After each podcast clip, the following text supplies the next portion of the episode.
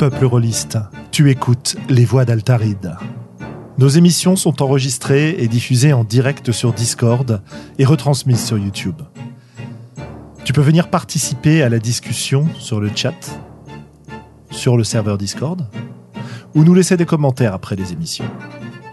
Tu trouveras toutes les infos à propos du podcast sur le site www.sandrone.fr.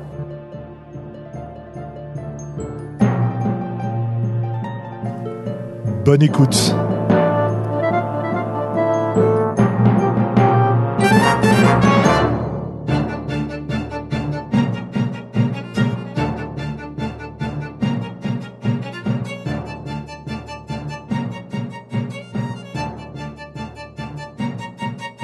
Bonsoir, peuple rôliste. Bonsoir, les voix d'Altaride. Salut Globo. Bonsoir. Et en direct de Chicago, parce qu'aux voix d'Altaride, on ne lésine pas sur les duplex. Willem. Salut, bonsoir. Ah, ça fait longtemps qu'on t'avait pas eu, Vilaine. Comment ça va? Bah ouais, ça fait un moment, ouais. Ça va très bien. Euh... Bah ça va très bien, c'est bien, pas besoin d'en ajouter plus. Hein. attends, pardon. Ou si tu as envie d'en ajouter plus, ajoute-en plus. Ah non, pas de souci. En tout cas, en tout cas, on est là ce soir pour notre troisième numéro où on parle des personnages et après avoir bien parlé des PJ, bien parlé de la façon dont on joue avec, euh, non, dont on les joue, pardon, euh, nous allons parler ce soir des PNJ et autour de plusieurs questions, c'est-à-dire comment on les crée, euh, qu'est-ce qu'on en fait dans les parties, euh, comment on les interprète, comment on joue avec, etc., etc. En théorie, normalement, mes deux compères devraient avoir des choses à dire, même s'ils n'en sont pas encore persuadés. Mais on les Mm. connaît. C'est un peu la grande spécialité euh, globosienne. Mais oui. Je fais confiance à Globo. Je, ne- je n'ai rien à dire, mais je vous saoulerai quand même. Voilà, voilà. Euh, que dire de plus? Eh bien, écoutez, euh, grand, grand plaisir à la convention Eclipse, euh, pas ce week-end, mais le précédent. Ça fait. Bah, c'est sympa de, de rencontrer euh, un certain nombre de gens qu'on a pu croiser sur Discord, qu'on a pu croiser euh, à différentes occasions, de les voir en vrai, de mettre des visages sur des noms, etc. Et puis de pouvoir jouer avec certains d'entre vous. C'était quand même assez cool. Moi, j'ai eu l'occasion de faire deux parties là-bas, deux parties de tour de garde, donc euh, le jeu que dont j'ai déjà parlé ici. Globo, tu y étais aussi? À quoi tu as joué, toi? Alors moi, j'ai testé euh, Wrath and Glory, le prochain euh, jeu Warhammer 40 000, etc. Que je voulais tester parce que euh, j'aime, moi qui n'aime pas le fluff, eh bien, je, celui-là me m'attire. Et par contre, le système endémique traditionnel de, Warhammer me sort par les trous de nez. Et donc, j'étais agréablement surpris par ce kit de démo et ce nouveau système. On, on jette un petit peu beaucoup de dés, mais euh, moi ça me va bien et en tout cas c'est moins pire que, que le système précédent. Donc voilà, ça c'était mon premier playtest et mon deuxième playtest, j'ai testé euh, l'horloge du diable euh, Ah oui. que je voulais tester depuis longtemps suite au célèbre podcast des voix d'Altaride sur l'horloge du diable et donc on a fait une De petite la- partie de la cellule, peut-être, plutôt. Exactement, c'est ces gens-là dont je parlais, de la cellule. Mr. Romerick Briand. Monsieur Romaric Brillant, dont je peux vous annoncer en avant-première totale qu'il sera bientôt parmi nous. Sur les voies d'Altaride. On va le réinviter Formidable. pour parler de, de sujets autour de la création de jeux de rôle, en fait, pour être précis.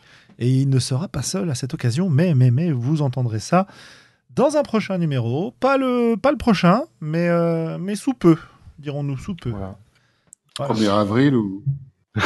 Mais non, justement, c'est pas une blague de 1er avril, c'est pas le prochain numéro, c'est dans un, c'est peut-être le suivant, donc peut-être autour du 15 avril. Euh, a priori, peut-être pas le 15 avril parce que il y a des chances que j'ai beaucoup de choses à faire cette semaine-là euh, autour d'une, bon, bref, d'obligations professionnelles importantes, dirons-nous. Et on verra un peu comment ça se, se passe, mais ce sera peut-être la, la semaine, enfin la, la fois d'après. Donc, si je ne dis pas de bêtises, euh, quelque chose comme le 29 ou quelque chose comme ça, quoi. Enfin bon, vous verrez bien, on vous le redira. Les fans de Romaric pourront euh, venir envahir le Discord, mais, euh, mais je pense que ce sera une discussion intéressante parce que il a des choses à dire sur le sujet que nous aborderons. Voilà. Mhm. Euh, je vois que j'ai Widou dans le chat. Dis-moi, euh, Widou, oui. euh, la convention Histoire de jouer, c'est la semaine prochaine? C'est passé? On en est où? Je ne sais plus. Je suis perdu. Bah, C'était ce week-end normalement. me C'était ce week-end Ah, c'était ce week-end. Et alors, ça s'est bien passé? Raconte-nous euh, sur le chat. euh, en deux mots, ça s'est super bien passé. Bah, c'est cool, voilà. Donc, euh, si vous étiez à Caen euh, pour la, la convention que Widou nous avait annoncée, euh, c'est top.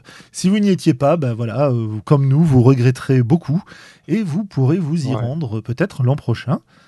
Qu'est-ce qu'il y avait d'autre comme convention? Il y avait aussi Au-delà du Dragon à Montpellier, convention aussi qui a l'air très très sympathique, euh, mais évidemment convention auquel il m'a été impossible de me, de me rendre. D'ailleurs, je suis Ouais. finalement je suis très content d'avoir bossé ce week-end parce que je n'ai pas eu à choisir entre Caen et Montpellier et euh, me faire des ennemis d'un côté ou de l'autre, donc c'est plutôt pas mal. hein. Ouais, moi, je tiens à m'excuser auprès de Widou parce que euh, voilà, j'ai pas osé imposer à ma femme de de m'absenter trois week-ends de suite vu que j'avais fait euh, le colloque Bob euh, le premier week-end, Eclipse le week-end d'après, et donc eh bien j'ai séché la convention de Widou, mais je n'espère pas que sur une prochaine édition, euh, si le- les, les augures euh, s'alignent mieux, euh, je, je, je n'y bouge pas mes fesses parce que sur le fond, ça m'intéresse. quoi. Ne t'inquiète pas, visiblement, il ne t'en veut pas. Widou nous avoue qu'on ne peut pas t'en vouloir longtemps. Ah, euh, merci, merci Bidou. Que dire de plus? Eh bien, Moi, certaines personnes m'en veuillent depuis un certain temps. C'est obligatoire. Mais c'est Sandra... pas forcément volé. Ouais. Sandra ne peut pas être parmi nous ce soir. Euh, croyez bien qu'elle le regrette beaucoup, beaucoup, beaucoup. Mais euh, en tout cas, voilà, euh, elle nous rejoindra dès que ce sera possible pour elle dans le podcast, en espérant que nous pourrons bientôt voguer vers de nouvelles aventures en sa compagnie. Mhm. Pas de pas d'annonce particulière supplémentaire pour le moment, si ce n'est peut-être que il y a un événement plutôt sympa qui commence à se préparer pour euh, un peu plus tard dans l'année. Une convention aussi, et c'est la convention du jeu de rôle amateur, euh, la fameuse qui a Ah. existé pendant des années, dont il y a eu un retour il y a quelques années, et là c'est en train de s'organiser. Alors on ne sait pas encore exactement. Peut-être euh, début juillet, peut-être, ou Ah quelque chose comme fin novembre. C'est des questions de dispo de salle, euh, etc. Non, alors la convention de jeux de rôle amateur, c'est pas à Lyon, c'est euh, c'est à Paris. Ça a longtemps été euh, autour de la ludothèque de Boulogne-Billancourt. Et euh, bon, bah, ça a beaucoup bougé, ça s'est arrêté.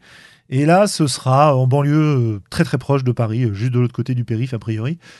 Euh, donc à Paris, quoi. À l'école, euh, à l'école d'informaticiens de. Ouais, du l'EPITA, EPITA, Epitech, etc. Enfin, euh, là où il y a une super convention, une super convention, un club très actif qui s'appelle l'Antre euh, à l'EPITA, Ouais. donc euh, qui a déjà apporté son soutien à l'organisation d'un certain nombre de Bah, d'événements du revival, notamment. Du, et du cinéma. revival notamment, exactement. Donc euh, voilà, bah ça, écoutez, on vous en reparlera parce que c'était euh, quand il y a eu le, le retour de la convention, ça a été un vrai vrai plaisir Ouais, d'y participer et j'ajouterais que je vais faire partie de l'organisation de celle-ci, euh, au moins filer un coup de main quoi. Donc euh, je commence déjà à vous à vous prévenir et à vous bassiner avec le sujet que vous soyez nombreux et nombreuses à nous rejoindre. Euh, Qu'est-ce que tu as pensé d'Eclipse cette année, Globo? Bah moi, moi, je suis toujours fan. Hein, euh, J'aime beaucoup parce que les, c'est vraiment une, une convention que je trouve de hardcore gamer.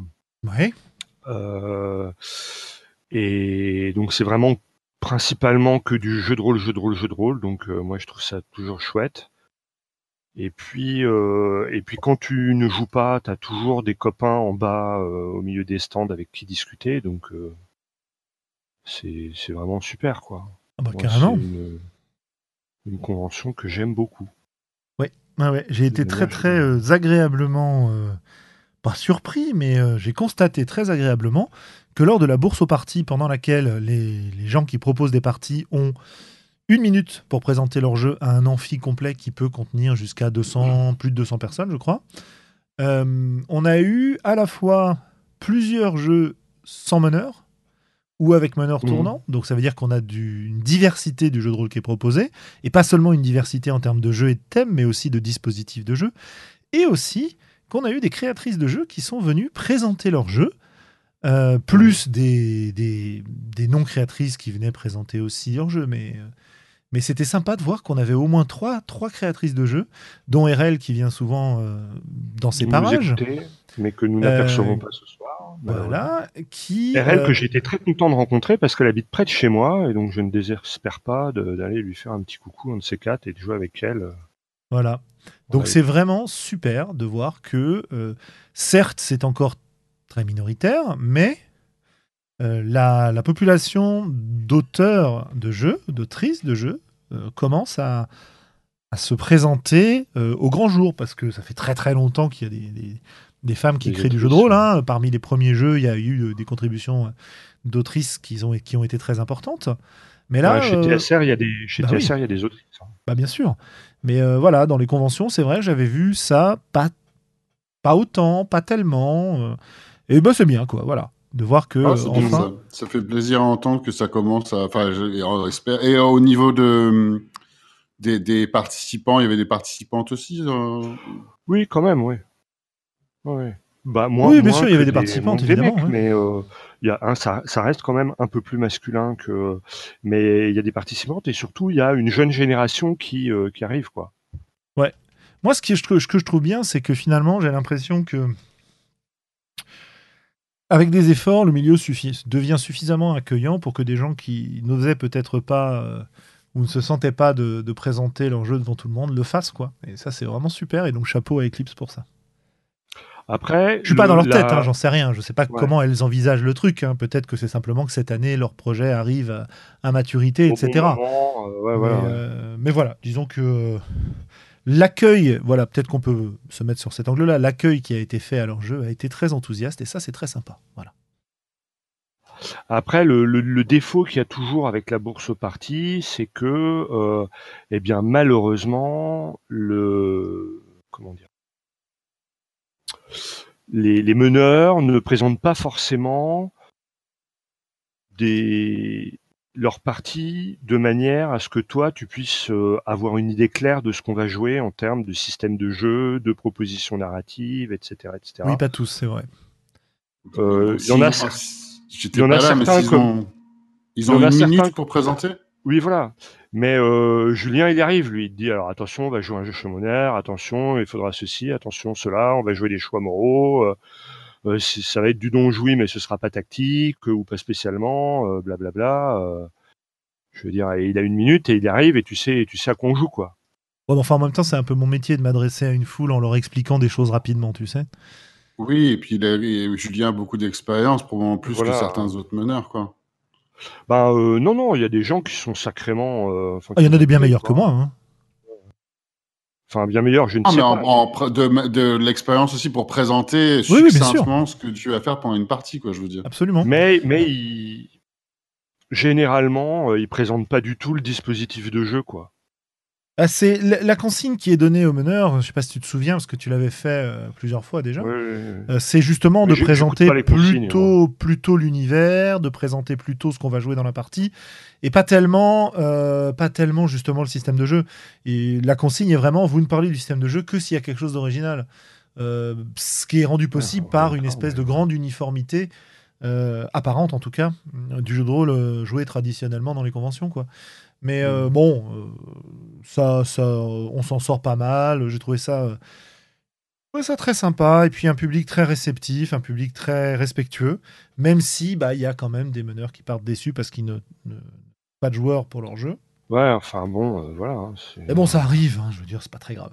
Enfin voilà pour la Bon, petite parenthèse. même s'il y, a- même s'il y a des défauts, je trouve ça mieux que la plupart des soirées qu'il y a ici, où c'est soirée Pathfinder. Alors, euh, bon, au moins, c'est pas compliqué, tu sais à quoi tu vas jouer, quoi, mais il y a que ça. Moi, je trouve ça Ouais. intéressant. J'ai pas forcément envie que ça se répande dans toutes les conventions parce que c'est quand même un exercice qui est pas facile pour tout le monde de parler devant 200 personnes pour essayer Ouais, de, les, de les attirer sur sa partie en une minute. hein. C'est bon, voilà. C'est chronophage. Ah non, dire, pas- euh, ça pas- prend Et c'est hein. chronophage. Ça dure quand même. Le samedi soir, je crois que c'est euh, au moins deux heures qu'il faut pour faire le tour. hein. Pas loin. Les dernières tables, elles partent, elles partent tard. Hein. Enfin bon. Ouais, c'est tout. C'est intéressant comme truc, mais c'est vrai que c'est Ouais. En tout cas, voilà, pour la petite mise à jour, les petites news, euh, le petit dépoussiérage euh, du, studio virtuel des, des Voix d'Altaride. Euh, on va pouvoir se lancer dans notre sujet et nous commencer à discuter des PNJ, etc. Alors, peut-être déjà dans un premier temps, la question de base, qu'est-ce que c'est qu'un PNJ Personnage non joué ou personnage non joueur, selon, le, selon la version. Second rôle, c'est dit parfois. Bah, non, non, joué, c'est compliqué parce que. Euh, oh, ce que qu'on entend dans. Ouais, ouais, ouais, mais ce qu'on entend dans non joué, souvent, ça veut dire non joué par un joueur autour de la table. Euh, dans la dichotomie classique du MJ qui n'est pas un joueur, etc. etc. D'accord. Tu te doutes bien que. pas dans la nôtre, quoi. Voilà, et tu te doutes bien que nos. nos... Enfin, ça veut dire pas PJ, quoi. Voilà. Mais euh, vu ce que nous, on défend ou on présente plutôt que défendre dans les voies d'Altaride, évidemment, c'est pas vraiment, vraiment notre, notre vision des choses. Nous, on est plus sur un personnage qui n'est pas. Euh, le personnage attitré à un joueur comme personnage principal. Parce que Bon, dans le modèle classique, tel que j'ai découvert le jeu de rôle pour ma part pendant très longtemps, et qu'il a fallu que j'attende quand même finalement très très tard pour le remettre en cause, le PNJ est mis en place par le meneur de jeu.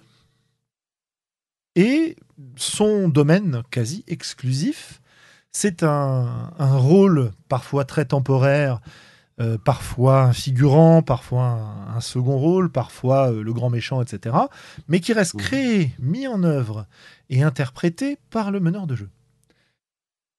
Et ben moi, il a fallu quand même que j'attende de jouer. Euh, je m'en souviens très bien, c'est une partie de un hack d'Apocalypse World créé par Callisto, qui s'appelait Saga of Thrones, je crois, qui était un espèce d'adaptation de, Saga of the Icelanders euh, sur euh, Game of Thrones. Donc on jouait des membres de famille nobles euh, dans leur vie quotidienne, fin de famille. Oui, je crois que c'était quasiment que des nobles, mais pas que. qui jouaient donc dans le contexte de Westeros, etc. bref, c'était assez cool comme, comme type de partie qu'on avait joué.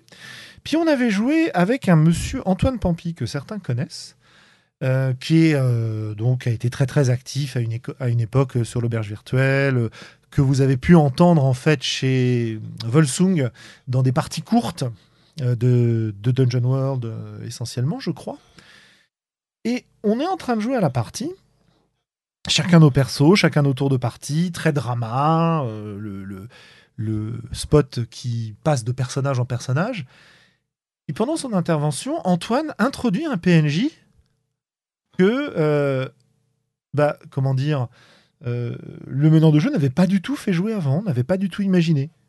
Et moi, ça m'a. Euh, on, a, on a parfois des espèces de moments d'épiphanie quand on, quand on conduit des activités qu'on apprécie, des moments de compréhension. Et, à ce moment-là, je me suis dit, tiens, j'avais pas compris ce jeu comme ça. Je, je savais qu'on avait une autorité quand même assez large sur la, sur la narration, qu'on pouvait introduire des choses, qu'on pouvait répondre à des questions et que nos réponses étaient considérées comme vraies, etc. Mais j'avais pas idée que pendant notre tour de jeu, on pouvait introduire dans l'histoire des PNJ euh, assez euh, comme on voulait, quoi, euh, sans avoir de monnaie de jeu à payer ou ce genre de choses. Et ça a été un moment très très important parce que je me suis rendu compte que le PNJ, il bah, n'y a pas que le meneur de jeu qui nécessairement s'en occupe. Et c'est. Mmh. Alors, quand tu viens en arrière, juste pour finir sur le sujet, quand je reviens en arrière et que je réfléchis à ma pratique d'avant, évidemment que c'est un truc que j'ai fait plein de fois, plus ou moins volontairement, mais pas forcément pendant la partie dans mon intervention. C'est-à-dire que je suis déjà allé voir euh, des MJ dans des campagnes assez longues en disant tiens, euh, j'aimerais bien euh, introduire un PNJ, c'est le frère de mon perso, c'est son mentor, c'est son ennemi, son rival, son, son amante, ce que vous voulez, quoi. Euh, je l'ai déjà fait pas mal de fois, mais c'était en dehors des parties qu'on faisait ça pour essayer de se régler. Euh, on demandait un peu l'autorisation. J'ai joué aussi à d'autres jeux où euh, on avait des règles qui nous permettaient de le faire, que ce soit en termes de points dépensés, etc. Je peux penser à Ambre, par exemple, où on pouvait s'acheter des serviteurs dans les parties auxquelles on jouait, etc., etc. Quoi. Et ben voilà, euh, confronté à, ce moment particulier, ça a vraiment retourné en partie ma façon de jouer. Et donc c'est aussi une des raisons pour lesquelles les PNJ m'intéressent. C'est parce que c'est pas enfin comment dire, ça te fait une espèce de personnage secondaire qui peut te servir de faire valoir, de miroir, de d'opposition pour ton perso, dont tu décides euh, l'existence et que tu confies ensuite à d'autres. Voilà. Donc voilà pour mon, long, souvenir rôliste.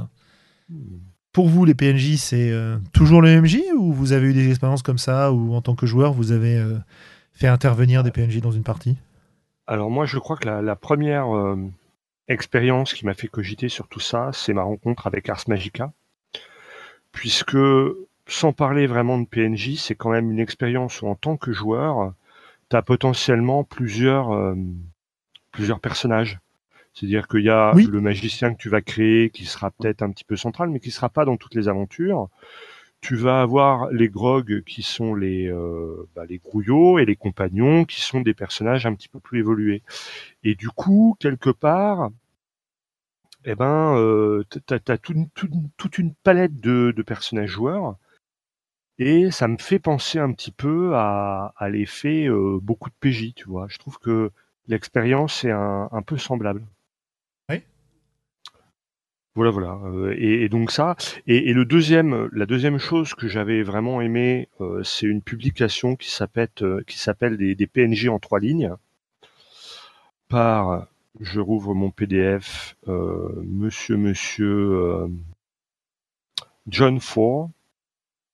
Hein, si vous ne connaissez pas, c'est normal, qui, euh, qui, qui a tout un, un- un document, un PDF, où il explique euh, des PNJ en trois lignes, euh, pourquoi, comment, à quoi ça sert, comment il les utilise, etc. Et c'est très intéressant. Le, la façon de jouer que tu décrivais, je l'ai vu décrite dans beaucoup de sections euh, de, de conseils aux meneurs de jeu de bouquins de White Wolf, du monde des ténèbres. Oui, J'étais en Oui. train de penser à ouais. Ouais, qui, qui présentait ça comme un jeu de troupe, euh, en disant qu'on s'intéressait plus aux personnages individuels, mais plutôt à une troupe de persos dans lesquels euh, les joueurs pouvaient éventuellement changer de perso, etc. Mhm. Et je dois avouer que c'est resté souvent, enfin c'est resté longtemps assez mystérieux pour moi. Ouais, bah pour moi aussi, hein, je dois avouer. Mais c'est marrant parce que j'étais juste en train de penser si c'était, euh, si le- avec des, des jeux un peu plus modernes ou sans MJ ou avec un MJ tournant, si la notion de personnage principal ou personnage secondaire est pas plus, euh, Plus flou. pas plus utile que euh, non joueur ou joueur en fait. Enfin, enfin, sinon pour revenir à ce que j'allais dire avant, moi j'ai un peu, j'ai pas du tout autant d'expérience que vous, je pense, euh, avec des euh, des jeux sans, soit sans meneur ou soit avec plus de bon, menés par l'apocalypse ou quoi. Mais mais j'ai quand même intégré pas mal de, de liberté à, à laisser à mes joueurs et les encourager à créer des PNJ. Alors évidemment, comme comme toi et moi aussi en tant que joueur, j'ai pu aller parler au MJ pour demander est-ce que je pourrais avoir ce genre de personnage. Mais ça m'est aussi arrivé pas mal au milieu d'une partie de laisser les joueurs improviser et dire ah ouais mais tiens il y a ce personnage là et et après, je, ce sera une partage, en général une responsabilité partagée entre le joueur et le MJ d'interpréter ce personnage. Euh, et sinon, l'autre truc auquel j'avais pensé, justement en parlant de White Wolf et, et rebondir sur ce que disait Globo sur euh, Ars Magica, tout à fait. L'autre, l'autre exemple dans ce domaine-là, et ça c'était il y a longtemps, hein, donc j'avais, c'était un début d'expérimentation et c'était pas évident, je trouvais. C'était avec Wraith ou euh, oui, ou avec Wraith, tu dois, enfin, il y a l'interprétation du, du personnage et de son côté obscur ou sombre. Euh, J'avais essayé de le faire en interprétant, enfin, genre le, le, le maître, le meneur qui interprète tout le monde, ou l'autre qui est, tu passes l'autre personnage à un autre personnage, mais ça devient vite assez cacophonique. Ou alors, tu, plus souvent, je, je les interprétais plus en fait, parce que déjà il y a tous les PNJ de l'aventure en général, et en plus il y a cette influence euh, autre qui est très intéressante théoriquement, mais que j'ai trouvé vraiment difficile à mettre en œuvre euh, en jeu. oui, bien sûr. Euh, cela dit, c'est vrai que l'ombre, c'est vraiment plus un personnage secondaire qu'un PNJ, quoi. Même si ça dépend de comment tu le joues. Peut-être qu'entre les mains du MJ, ça en devient. Ouais, tout à fait. Euh, Ouais, donc euh, effectivement, euh, est-ce que la notion de PNJ continue à avoir du sens? Parce que, enfin, c'est une notion assez large. Donc, quand on en parle, on voit à peu près, euh, quand on a déjà fait de jeu de rôle, à quoi ça fait référence. Globalement, ça fait référence à tous les personnages qui ne sont pas entre les mains d'un joueur. Parce qu'on considère que un joueur a son personnage et que son influence s'arrête plus ou moins là. On va pas rentrer dans le, dans le détail du partage de la narration effectif, etc., etc. Parce que c'est vrai qu'à partir du moment où on pose des questions au meneur de jeu, on introduit des choses dans l'histoire. si on lui demande est-ce qu'il y a un forgeron dans la ville ou un aubergiste, ou qu'on lui dit tiens, je vais discuter avec l'aubergiste. dans certains cas, on est dans une partie très préparée et l'aubergiste existe déjà. Il y a des super modules qui présentent des, euh, des villages complets avec euh, tous les PNJ, leurs histoires, leurs machins et tout. Mais d'un autre côté, le plus souvent, d'après ma pratique de jeu, euh, quand un joueur me demande est-ce qu'il y a un, forgeron dans la ville, bah oui, oui, bien sûr, il y a un forgeron. D'ailleurs, il s'appelle comme ça, et au fur et à mesure qu'on va jouer avec, tu vas me le définir plus ou moins en fonction de tes réactions, quoi. Donc bon. Oui. La création du PNJ est assez variable. Euh, mais disons qu'on voit ça. Cela dit, est-ce qu'une distinction euh, protagoniste-antagoniste, est-ce qu'une distinction personnage secondaire, personnage principal, euh, figurant, ennemi, etc., n'est pas plus, plus intéressante? À vrai dire, moi, je j'en sais rien. Hein, tu vois? Mhm. Donc euh, je sais pas trop, euh, je sais pas trop ce que vous vous en pensez. Bah, je sais pas trop. Il y a aussi l'autre côté pour euh, juste balancer un peu. C'est mhm. même si c'est intéressant. Enfin, Peut-être j'ai pas assez d'expérience encore une fois dans les jeux sans MJ ou quoi ou les jeux de de, juste de narration pure. peut-être que ça ne te plairait pas et c'est très bien comme ça. Hein. Hein? Non, j'aime bien. J'en ai essayé plusieurs. J'aime bien, mais je. Il y a un côté que j'aime bien interpréter mon personnage aussi et vraiment m'y investir beaucoup dans mon personnage si je joue. Euh, et je pense qu'il y a des gens qui, enfin, c'est un des plaisirs du jeu de rôle, c'est d'investir pas mal dans son personnage. Si c'est si c'est joué plutôt traditionnellement, auquel mmh. cas, euh, bah auquel cas c'est ça, comment comment dire, bah auquel cas ouais c'est du décor ou des euh, des personnages secondaires les autres automatiquement. Mmh. Ce, qu'il faut dire à propos des ce qu'il faut dire à propos des PNJ, c'est que euh, c'est une bonne part de l'ambiance du monde et mmh c'est en grande partie la, la qualité des PNJ qui vont rendre l'univers vivant.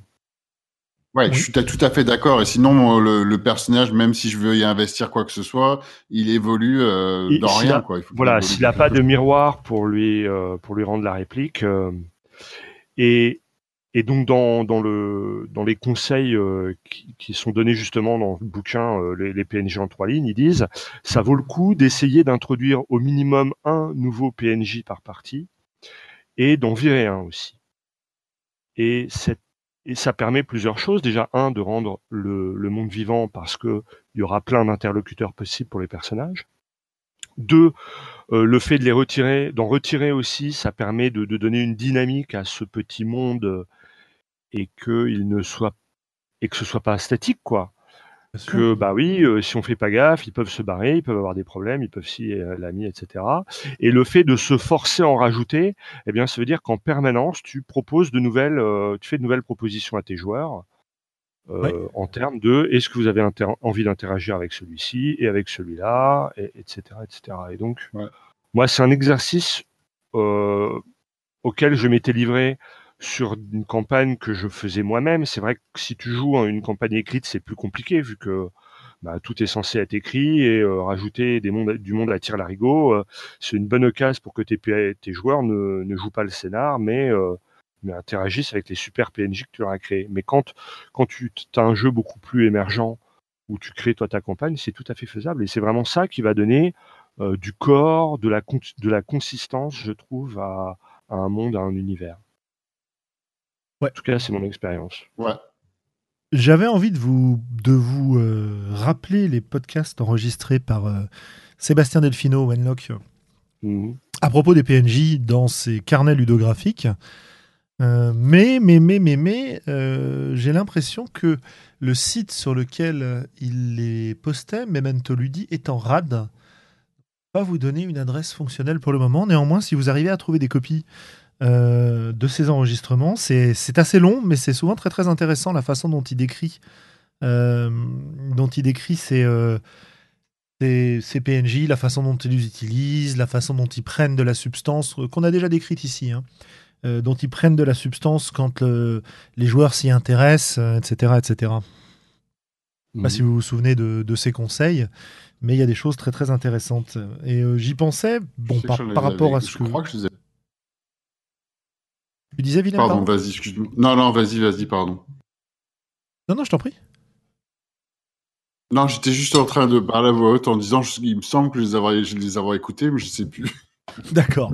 Euh, bon, voilà, peut-être sont-ils encore dispo sur le site de Radio Release, j'en sais rien. Euh, J'essaierai de faire des recherches à un moment euh, plus, plus poussé. Je demanderai peut-être directement à Mister Delfino ce qu'il en est. Mais en tout cas, c'était des, des podcasts très intéressants qui m'amènent à, à évoquer une question que je voulais, je voulais qu'on évoque euh, maintenant. C'est comment est-ce qu'on fabrique un PNJ et lié à comment on fabrique un PNJ, je pense qu'on a, enfin je sais pas si vous arrivez à séparer les deux questions, mais à quoi ça sert un PNJ quoi? On a déjà dit que ça servait à rendre le le euh, ah bah super merci c'est ça. voilà. euh, Widu nous les a mis euh, euh, Kaedus nous les a mis aussi euh, excellent. Et ça fait un ou deux mois qu'il a des soucis avec son site me dit Litral. D'accord bah je- vous voyez j'y étais pas allé depuis très très longtemps donc je me suis fait eu au moment où je voulais vous le lier. Voilà, donc bah voilà, vous trouverez sur Radio Rollist, euh, en allant sur le site de Radio Rollist, en faisant une petite recherche car- carnet ludographique, et c'est le carnet ludographique numéro 8 qui vous parle des PNJ, c'est la première partie. Voilà, voilà. Donc euh, ne, pas hésiter à aller euh, faire un tour, faire un tour là-bas pour écouter. Donc comment est-ce qu'on fait un PNJ À quoi ça sert? On a dit que ça, ça servait déjà à animer le monde, le rendre vivant. Qu'est-ce que vous voyez d'autre comme, comme utilisation des PNJ et comment est-ce que ça influence la façon dont on les fabrique Ou plutôt, est-ce qu'on les fabrique et ensuite on voit comment on s'en sert Ou est-ce qu'on réfléchit à comment on va s'en servir et ensuite on les fabrique? Mhm. Les deux, Ah. me direz-vous, mais... Bah oui. Les deux. Bah, euh... Alors, je sais pas, les dernières fois que j'ai fait des campagnes, ça, ça dépend évidemment, mais euh, j'ai souvent démarré par euh, bah, les PJ, déjà. Oui. Et euh, commencer à regarder autour des PJ et qu'est-ce que. Ah bah, en général, je demande aux joueurs de faire par- que ça fasse partie de leur création, de discuter ensemble et de me dire un peu bah, d'où il vient ton personnage, avec qui il traîne, euh, qui il connaît. euh. Est-ce qu'il a des contacts? Ouais. Qu'est-ce qui l'intéresse? Oui. Donc, et ensuite, c'est une question de, bah, de créer de, de la toile et de la narration et de l'histoire ou de l'antagonisme ou etc. Donc, le- le- le- les PNJ vont être créés. Alors, ça dépend de, ce qui m'inspire. Est-ce que je, vais avoir d'abord une idée de.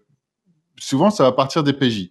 Et à partir des PJ, je vais peut-être avoir une idée du genre de euh, d'environnement ou de scénario ou du genre de drame ou de, comment dire de euh, de conflit que je veux créer euh, ou que je veux encourager et qui vont me donner qui vont me donner des idées pour des PJ ou d'autres fois parfois j'ai des idées juste en bouquinant ou en je prends des notes et je me dis ah mais ça ça fera un bon PNJ pour un truc et je sais pas où est-ce qu'il va rentrer euh, dans quel jeu ou dans quelle partie euh, il ou elle mais à un moment ou euh, neutre enfin bon Mhm.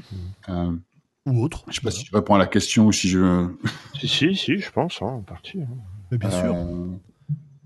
Mais il y a toujours des inspirations énormément partout. Tout ce que je regarde, je me dis, ah, mais ça, ça va faire un bon PJ pour cette partie-là ou pour, euh, ou pour un tel. Euh, et puis, sou- souvent, j'utilise ce genre de trucs, je les mets sur une feuille de papier en me disant, bon, bah voilà, il y a, y les PJ là au milieu.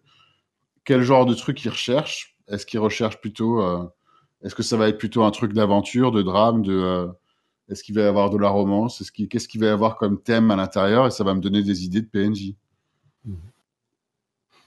Et Quasiment toutes mes dernières parties, toutes mes dernières campagnes, je les ai créées euh, avec une phase de création collaborative, même si elle n'est pas prévue dans le jeu, autour des PJ et autour des PNJ en fait.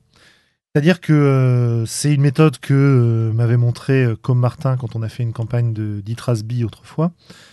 Euh, C'est-à-dire qu'on fait des tours de table et à chaque tour de table, tu vas créer un lieu, un objet ou un personnage qui est lié à ton perso ou créer des liens entre des, des persos qui existent déjà. Et ça permet de te faire une toile de relation assez complexe, assez complète aussi, qui va te permettre vraiment presque de ne jouer qu'avec ça. Et tu auras besoin ensuite uniquement de, rajouter des petits... euh, des petites incitations, euh, des fronts, des banques dont on a déjà parlé, etc. pour gérer ta campagne. Et donc, tu as deux classes de PNJ finalement. T'as les PNJ qui sont entre guillemets des PNJ importants parce que liés au personnage ou importants au début du jeu. Et t'as des PNJ qui vont émerger pendant la partie en fonction des besoins.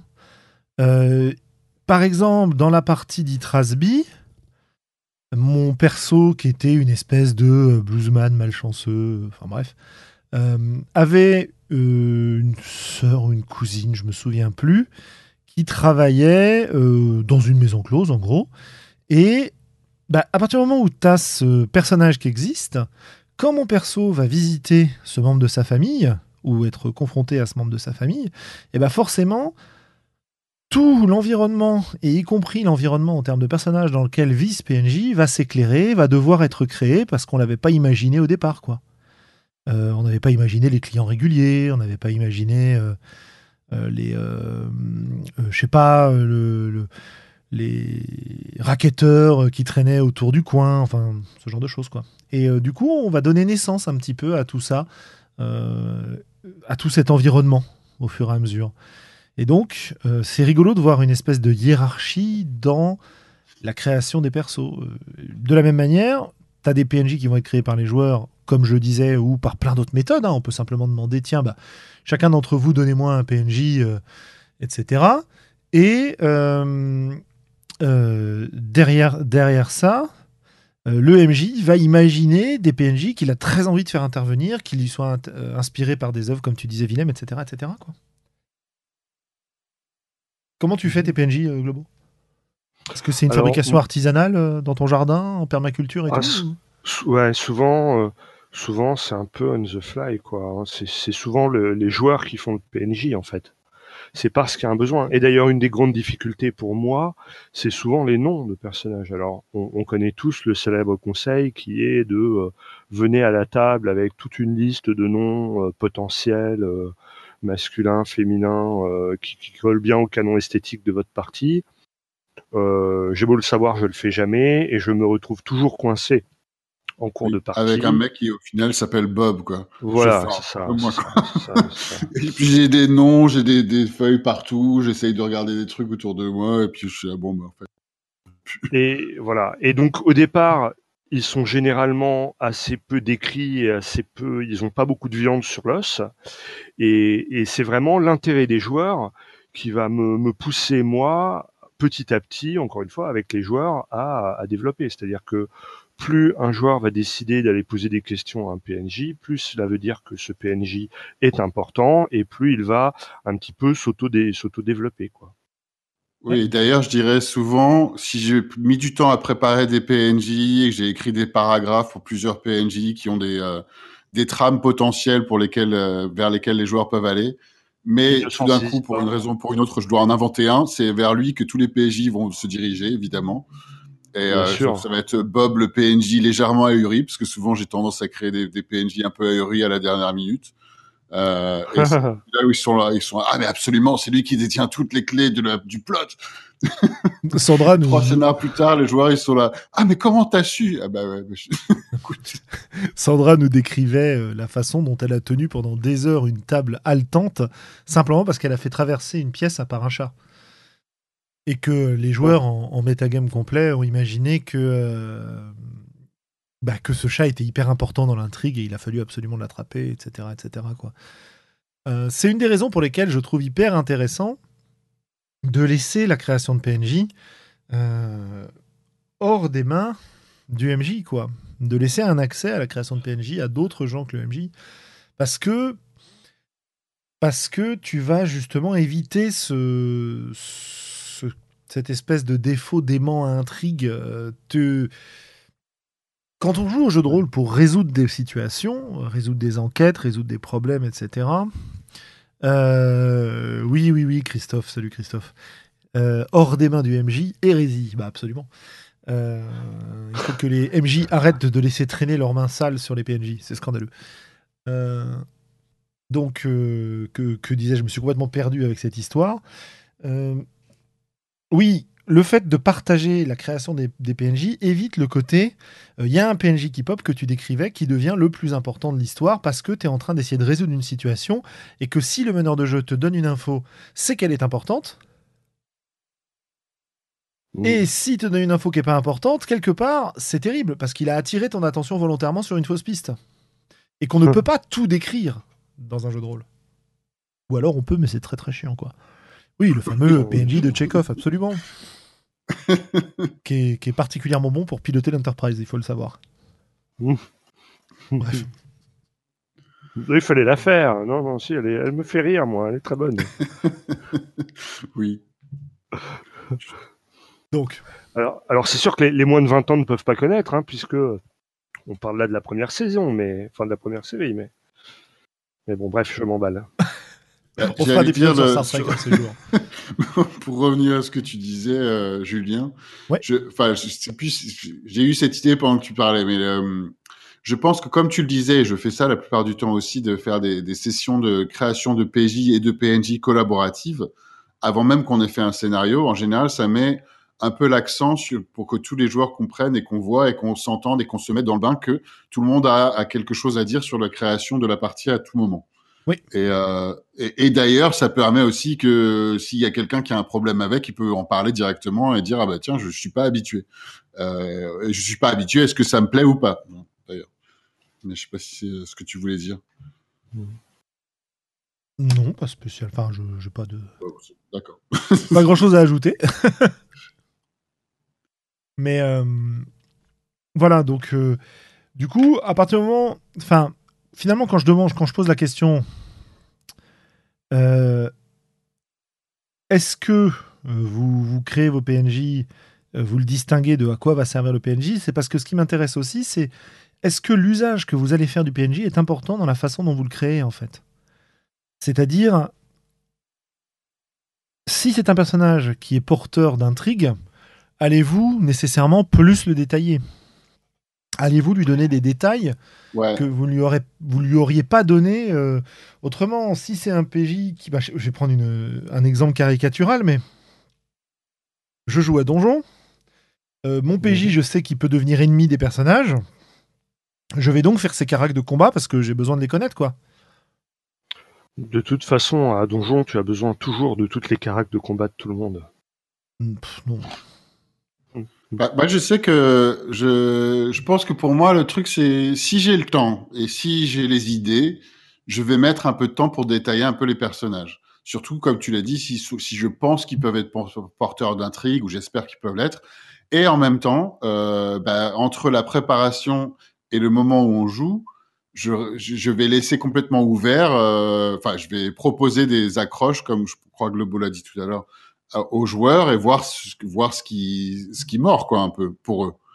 Euh, et euh, si j'ai si j'ai écrit des, des paragraphes pour des, des PNJ qui servent à rien ou qui sont changés pendant la partie, ça c'est c'est c'est mon boulot, je pense. Enfin, si je suis en train de faire de maîtriser la partie, de, de m'adapter à ce que veulent les joueurs ou à ce qui est créé sur la à la table ou, ou voire même aux idées que j'ai euh, sur l'instant quoi qui Mhm. changent le, qui peuvent changer le PNJ. Je pense pas que quoi que ce soit que je prépare en avance est pas euh, inscrit. euh, euh, Enfin, c'est pas final, quoi. Moi, je pense que ça dépend vraiment de la proposition euh, ludique que tu as. Si tu fais du jeu tactique, c'est difficile de s'abstenir de, de vraiment bien penser et détailler des, des personnages joueurs. Peut-être que si tu fais du jeu esthétique, ça vaut le coup aussi parce que l'ambiance et l'environnement, euh, on va s'y intéresser.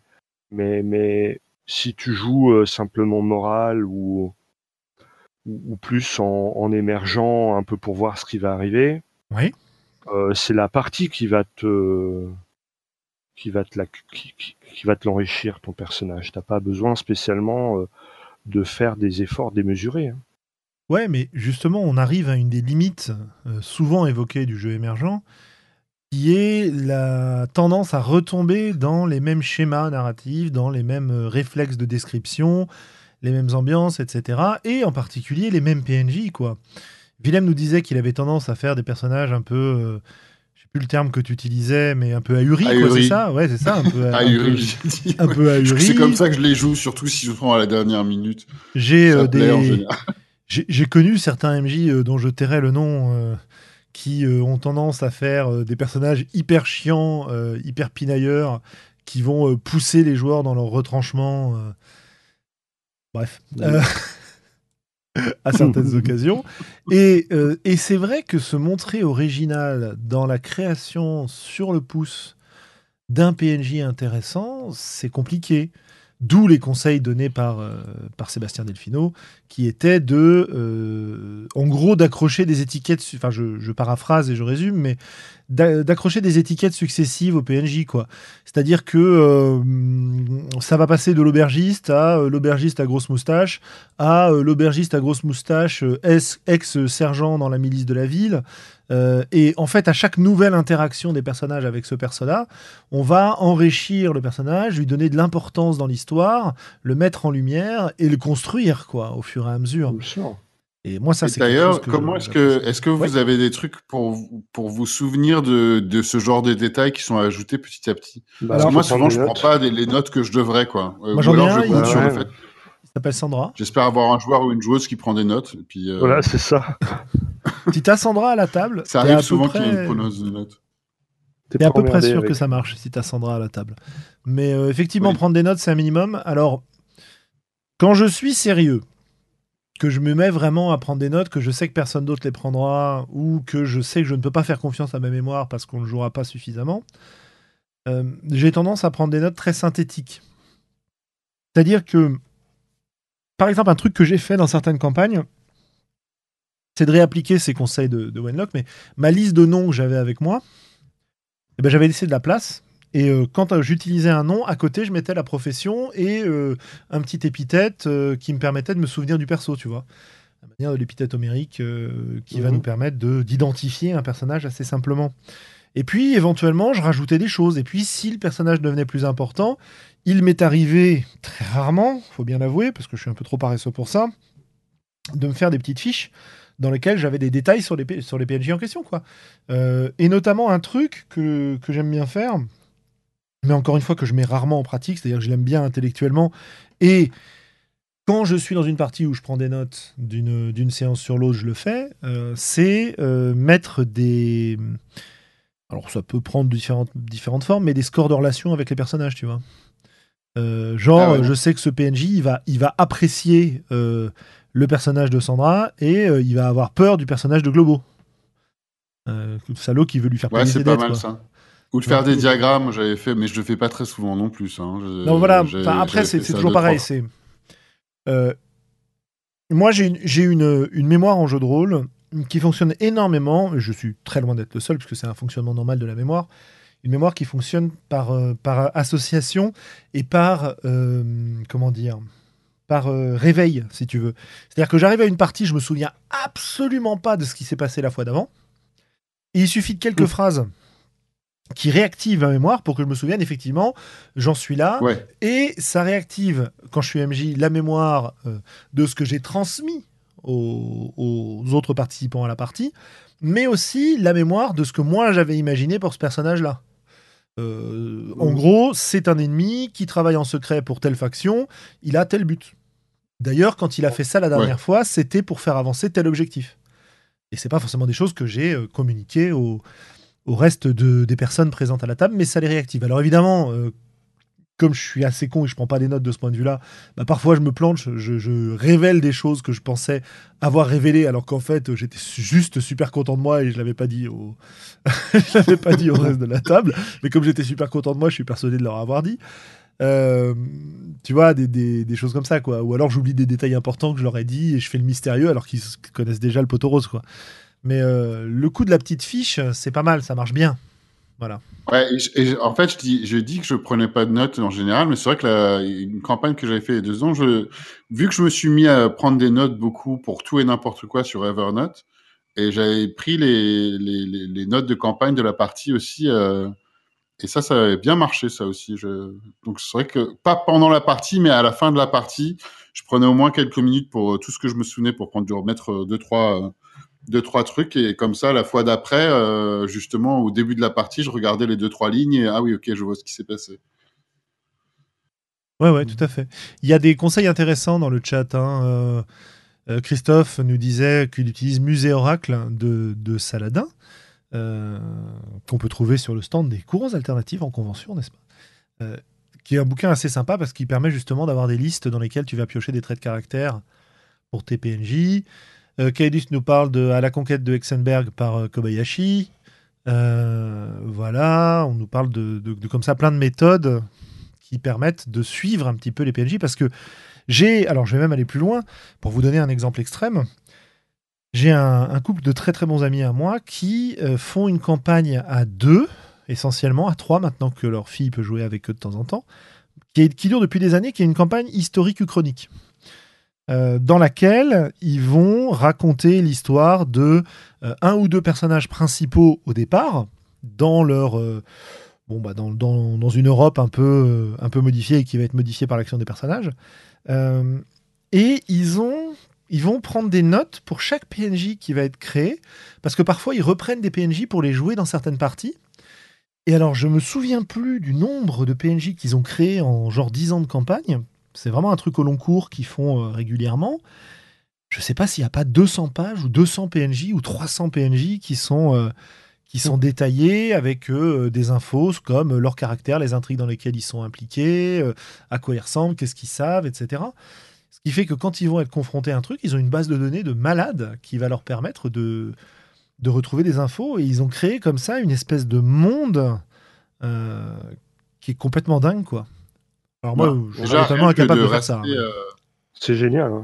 Moi, moi aussi, hein, c'est carrément génial, c'est impressionnant. Mais déjà, rien que de, de se tenir, de se maintenir et d'essayer de, de, de- ah, enfin, déjà de jouer sur 10 ans sur le même truc et en plus de continuer à construire dessus, c'est impressionnant. Alors, ils franchement, s'échangent ça- la maîtrise régulièrement. Ils Ah ouais. s'échangent la maîtrise régulièrement. Euh, ils jouent quasiment sans règles en plus. Euh, Enfin, sans règles, sans mécanique de jeu, dirons-nous.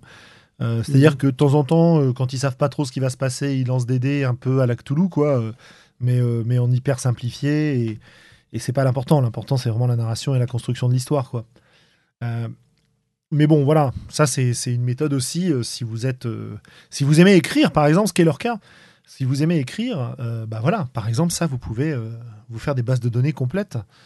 Euh, je sais que bah, toujours Sébastien Delfino dans ses campagnes, euh, une campagne à laquelle j'avais participé il y a fort longtemps, il, euh, il avait ouvert un wiki euh, dans lequel les joueurs pouvaient contribuer et pouvaient décrire ce qu'ils savaient des personnages qu'ils avaient rencontrés.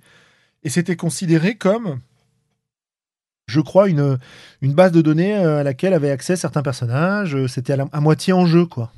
Voilà. Hein Je, je- je ris des, des remarques du chat. Hmm. Donc voilà. euh, de quoi vous avez besoin donc, pour créer le PNJ Moi, honnêtement, j'ai besoin essentiellement d'un objectif, d'un nom et d'une vague description physique, quoi. Et d'un look. Bah voilà, voilà. d'un look, trois ouais. lignes. C'est ça. Trois lignes, ouais, c'est ça. Et après, si c'est un PNJ important pour lequel je sais qu'il va y avoir des, des confrontations qui font intervenir des mécaniques de jeu, bah, je vais avoir une idée de ses caracs, quoi. Oui, voilà. Voire, je vais les écrire si c'est un jeu qui nécessite d'écrire beaucoup de caracs. Ouais, Mhm. oui. Alors, on nous conseille DokuWiki pour euh, les wikis partagés avec les joueurs et Zim pour les wikis uniquement pour le MJ. Ça, c'est merci Widou. Donc, euh, si vous avez envie de vous faire des bases de données, il y a aussi pas mal de sites hein, qui proposent maintenant des suivis de campagne, des suivis de PNJ, ce genre de choses. Quoi. Euh, Parce que de Oui. toute façon, c'est intéressant les wikis. Et voilà, ça pourrait peut-être faire l'objet d'un podcast d'ailleurs, je ne sais pas, parce que tu as besoin de. Ça peut être utile euh, pour tes PNJ, ça peut être utile pour des lieux. Euh, tu vois, c'est. Ah ouais, complètement, c'est très utile pour, Pour, euh, des factions. Pour, pour garder euh, une trace de ton univers de jeu, en fait, et de construire ton univers de jeu au fur et à mesure.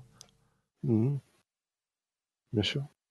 Dans le wiki de, de Sébastien, tu avais par exemple des pages secrètes qui devenaient accessibles quand ton perso avait, euh, euh, avait obtenu tel ou tel truc, quoi. Donc c'est rigolo, quoi. C'est au lieu de faire de l'infodump pendant la partie où tu vas dire, puisque tu as euh, X en compétences templier, tu sais que cette commanderie templière est occupée par le chevalier de je sais pas quoi, blablabla. Tu transmets juste une adresse internet avant la partie, quoi. Ah ouais. Où tu ouvres Ça déjà permissions. souvenir du truc pour le- du suivi de campagne, le site dont je me servais, je sais plus comment ça s'appelle, c'est un des trucs connus. mais- je Il y avait Obsidian Portal qui existait. Ah ben voilà, c'est ça, c'est de ça que je pensais. Ouais. Il y en a un nouveau qui est sorti il y a pas très longtemps. Hmm. enfin bon, voilà, il y a plein plein de trucs. Ouais. Euh, Mais du coup, Ouais. ouais, vas-y. non, bah je t'en prie. Moi, je suis en train de me demander, donc là, j'ai l'impression quand même que, et peut-être pas, hein, mais, mais, mais quand on part dans le, le- la description de PNJ, où il y a, qui est un peu plus euh, développée comme la conversation qu'on est en train d'avoir maintenant, est-ce qu'on parle nécessairement de, de, de maîtrise de jeu traditionnel ou pas forcément? Pas forcément, parce que le- le- les amis dont tu parles, ils ont, j'ai l'impression que c'est- pas forcément traditionnel, parce qu'ils échangent. C'est très euh, freeform, pas- quoi. Ouais, c'est freeform. C'est Donc c'est traditionnel, vraiment mais que de la D'accord. Euh, parce que un jeu où qui est euh, un jeu où il n'y a pas forcément de, de MJ ou euh, j'en ai pas joué beaucoup, mais Microscope par exemple, Ouais. où il y a des interprétations de personnages, il y a, y a personne qui a, à qui appartient un personnage, donc on- et d'ailleurs il n'y a pas forcément que des personnages du tout parfois, mais mais donc est-ce que c'est la notion est importante ou pas importante quoi? Parce qu'on va on va changer d'un jeu à un autre, donc euh, Bah, à partir du moment où t'as pas un personnage attribué à un joueur, la distinction PJ-PNJ, à mon avis, elle fait plus vraiment sens. Non, et ce qui est intéressant par contre, c'est que la description d'un personnage est la même en fait. C'est ce qu'on vient de, ju- de- juste de dire. On a besoin d'un nom, d'une vague description physique et on, et on va interpréter une scène qui donne une idée de ce que ce personnage est, mais au final, est-ce important? Ça dépend du jeu, ça dépend de la partie quoi. Oui, bah ça, on en revient à ce qu'on avait dit euh, quand on avait parlé de création de perso il y a quelque temps, où justement, on en était à dire de quoi on a besoin pour créer un personnage qu'on peut jouer. Bah, globalement, les mêmes choses. hein. Globalement, Ouais, les ouais, mêmes ouais. choses. Disons que si tu es un jeu avec des mécaniques assez complètes, bah, tu vas avoir besoin de connaître les leviers sur lesquels ton personnage peut appuyer pour actionner le, le jeu autour de lui et pour avoir un impact sur le monde qui l'entoure. Donc tu as besoin par exemple de connaître sa classe d'armure, de connaître ses dégâts euh, si tu joues euh, dans un, un truc un peu OSR ou ce genre de choses. Euh, dans un jeu qui est beaucoup plus basé sur les relations entre les personnages et la narration, ce genre de choses, t'en as rien à foutre. Quoi. Donc, euh, Oui. est-ce qu'on a besoin de plus pour faire un PNJ Non, j'ai même tendance à, j'ai tendance à penser qu'en tant que meneur de jeu sur des jeux traditionnels, on est beaucoup plus tolérant sur euh, le fait d'avoir peu d'infos pour improviser un PNJ par rapport à euh, ce qu'on est- ce qu'on attend des joueurs vis-à-vis de leur PJ. J'ai aussi l'impression que euh, il y a quand même un truc intéressant en jeu de rôle qui est l'aspect monolithique apparent des personnages. Tu as créé ton perso, quand tu le rejoues dans la partie suivante, tu essayes de le jouer un peu pareil. Alors, parfois, il y a eu des choses importantes qui lui sont arrivées et tu modifies ta façon de jouer en fonction de ce qui lui est arrivé. Et j'ai l'impression que pour les PNJ, euh, c'est très très monolithique un PNJ. C'est assez rare, alors vous me détromperez peut-être, peut-être que vous vous jouez différemment, mais des PNJ récurrents, j'ai l'impression qu'ils changent très très peu. Euh, c'est comme les PJ, quoi. C'est toujours habillé pareil, euh, ça a toujours les mêmes expressions, ça a souvent la même humeur parce que ça fait partie des choses qui les caractérisent. Est-ce que vous vous, vous vous forcez, euh, quand vous interprétez vos PNJ, à leur donner une diversité pour le même personnage? Moi, c'est le, le jeu. Ouais, vas-y. Non, je dirais j'essaye, mais euh, c'est marrant ce que tu dis, Julien, parce que je suis d'accord et je pense qu'il y en a un qui influence l'autre, c'est-à-dire que, ou en tout cas, c'est l'interprétation que je suis en train de penser là tout de suite, quoi, mais étant donné que toute la place et toute l'importance est donnée au PJ et au développement des PJ et à ce qui leur arrive à eux, euh, à ce moment-là, j'ai pas forcément réfléchi de trop à comment est-ce qu'un PNJ va évoluer et si j'ai pas le temps d'y réfléchir ou si je le fais un peu à l'improviste, je vais, euh, je vais l'interpréter de la même manière que c'était la dernière fois, quoi. Bien sûr. Euh, alors, si, mais par contre, j'essaye de, je pense que j'essaye de mettre de l'effort à, à ce que les PNJ évoluent aussi, mais c'est pas forcément le cas. C'est c'est peut-être pour ceux les, les plus, in- bon, ce qui vont, être- ceux qui vont devenir les plus importants parce que euh, la, la trame fait que, quoi, ou, fait, ou les PJ fait que ils s'y intéressent.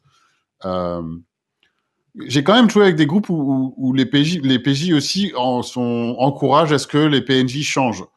Euh, parce que à cause de leurs actions, et ils sont là alors euh, co- comment est-ce que le PNJ réagit quoi?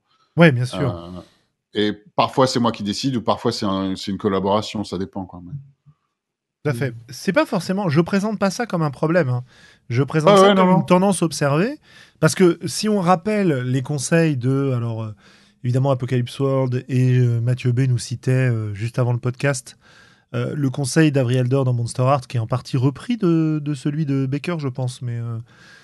qui dit que au final, les, personnages joueurs sont plus forts que tous les, tous les méchants, tous les vilains que vous pourrez introduire dans le jeu. Souvenez-vous de traiter vos PNJ comme des voitures volées. Ils ne sont pas votre propriété, donc vous n'avez pas besoin de vous inquiéter de les perdre. Euh, Amusez-vous avec euh, vos antagonistes, euh, répandez le chaos grâce à eux, et abandonnez-les au moment même où leur rôle a fini d'être joué. Ouais. Et c'est marrant parce que RL par- parlait aussi des dessins animés, les persos toujours habillés pareil. Je pensais la même chose aussi. Je me demandais si est-ce qu'il y a quelque chose qui est plus rassurant et je sais pas si rassurant est le bon mot, mais ou une, question de comment dire de euh, de sais pas d'habitude ou de, trucs rassurés d'avoir le même genre de personnage ou que le personnage ne change pas ce qui fait que l'évolution de ton PJ euh, a l'air d'être plus importante parce que les autres le monde autour euh, n'évolue pas Oui, tout à fait. Il y a aussi une question très très bête et très très simple de capacité cognitive et de surcharge cognitive. Euh, quand, sûr. tu, quand tu dois te concentrer sur résoudre le problème de la partie, c'est pas facile de garder en tête l'apparence de ton personnage et de réfléchir à la façon dont il va s'habiller aujourd'hui en fonction de son humeur, si tu veux. Euh, De la façon dont il va se comporter en fonction de ce qu'il a vécu la veille. Le Tous les personnage. non. personnages, ils sont comme Steve Jobs et ils ont, ils s'habillent toujours pareil. voilà. Et Bah, ça, ça soulève une, quelque chose d'intéressant sur les, sur les PNJ, c'est la notion de faction. Mhm. C'est-à-dire que souvent, un PNJ apparaît, appartient à une faction, mais euh, toi, en tant que meneur, quand tu es tranquille chez toi et que tu prépares ta partie, tu pourrais avoir la tentation de blinder, euh, de blinder ton monde de 15 milliards de factions très subtiles, indépendantes les unes des autres, etc., etc. Et en fait, ça pose des problèmes de surcharge cognitive aux joueurs.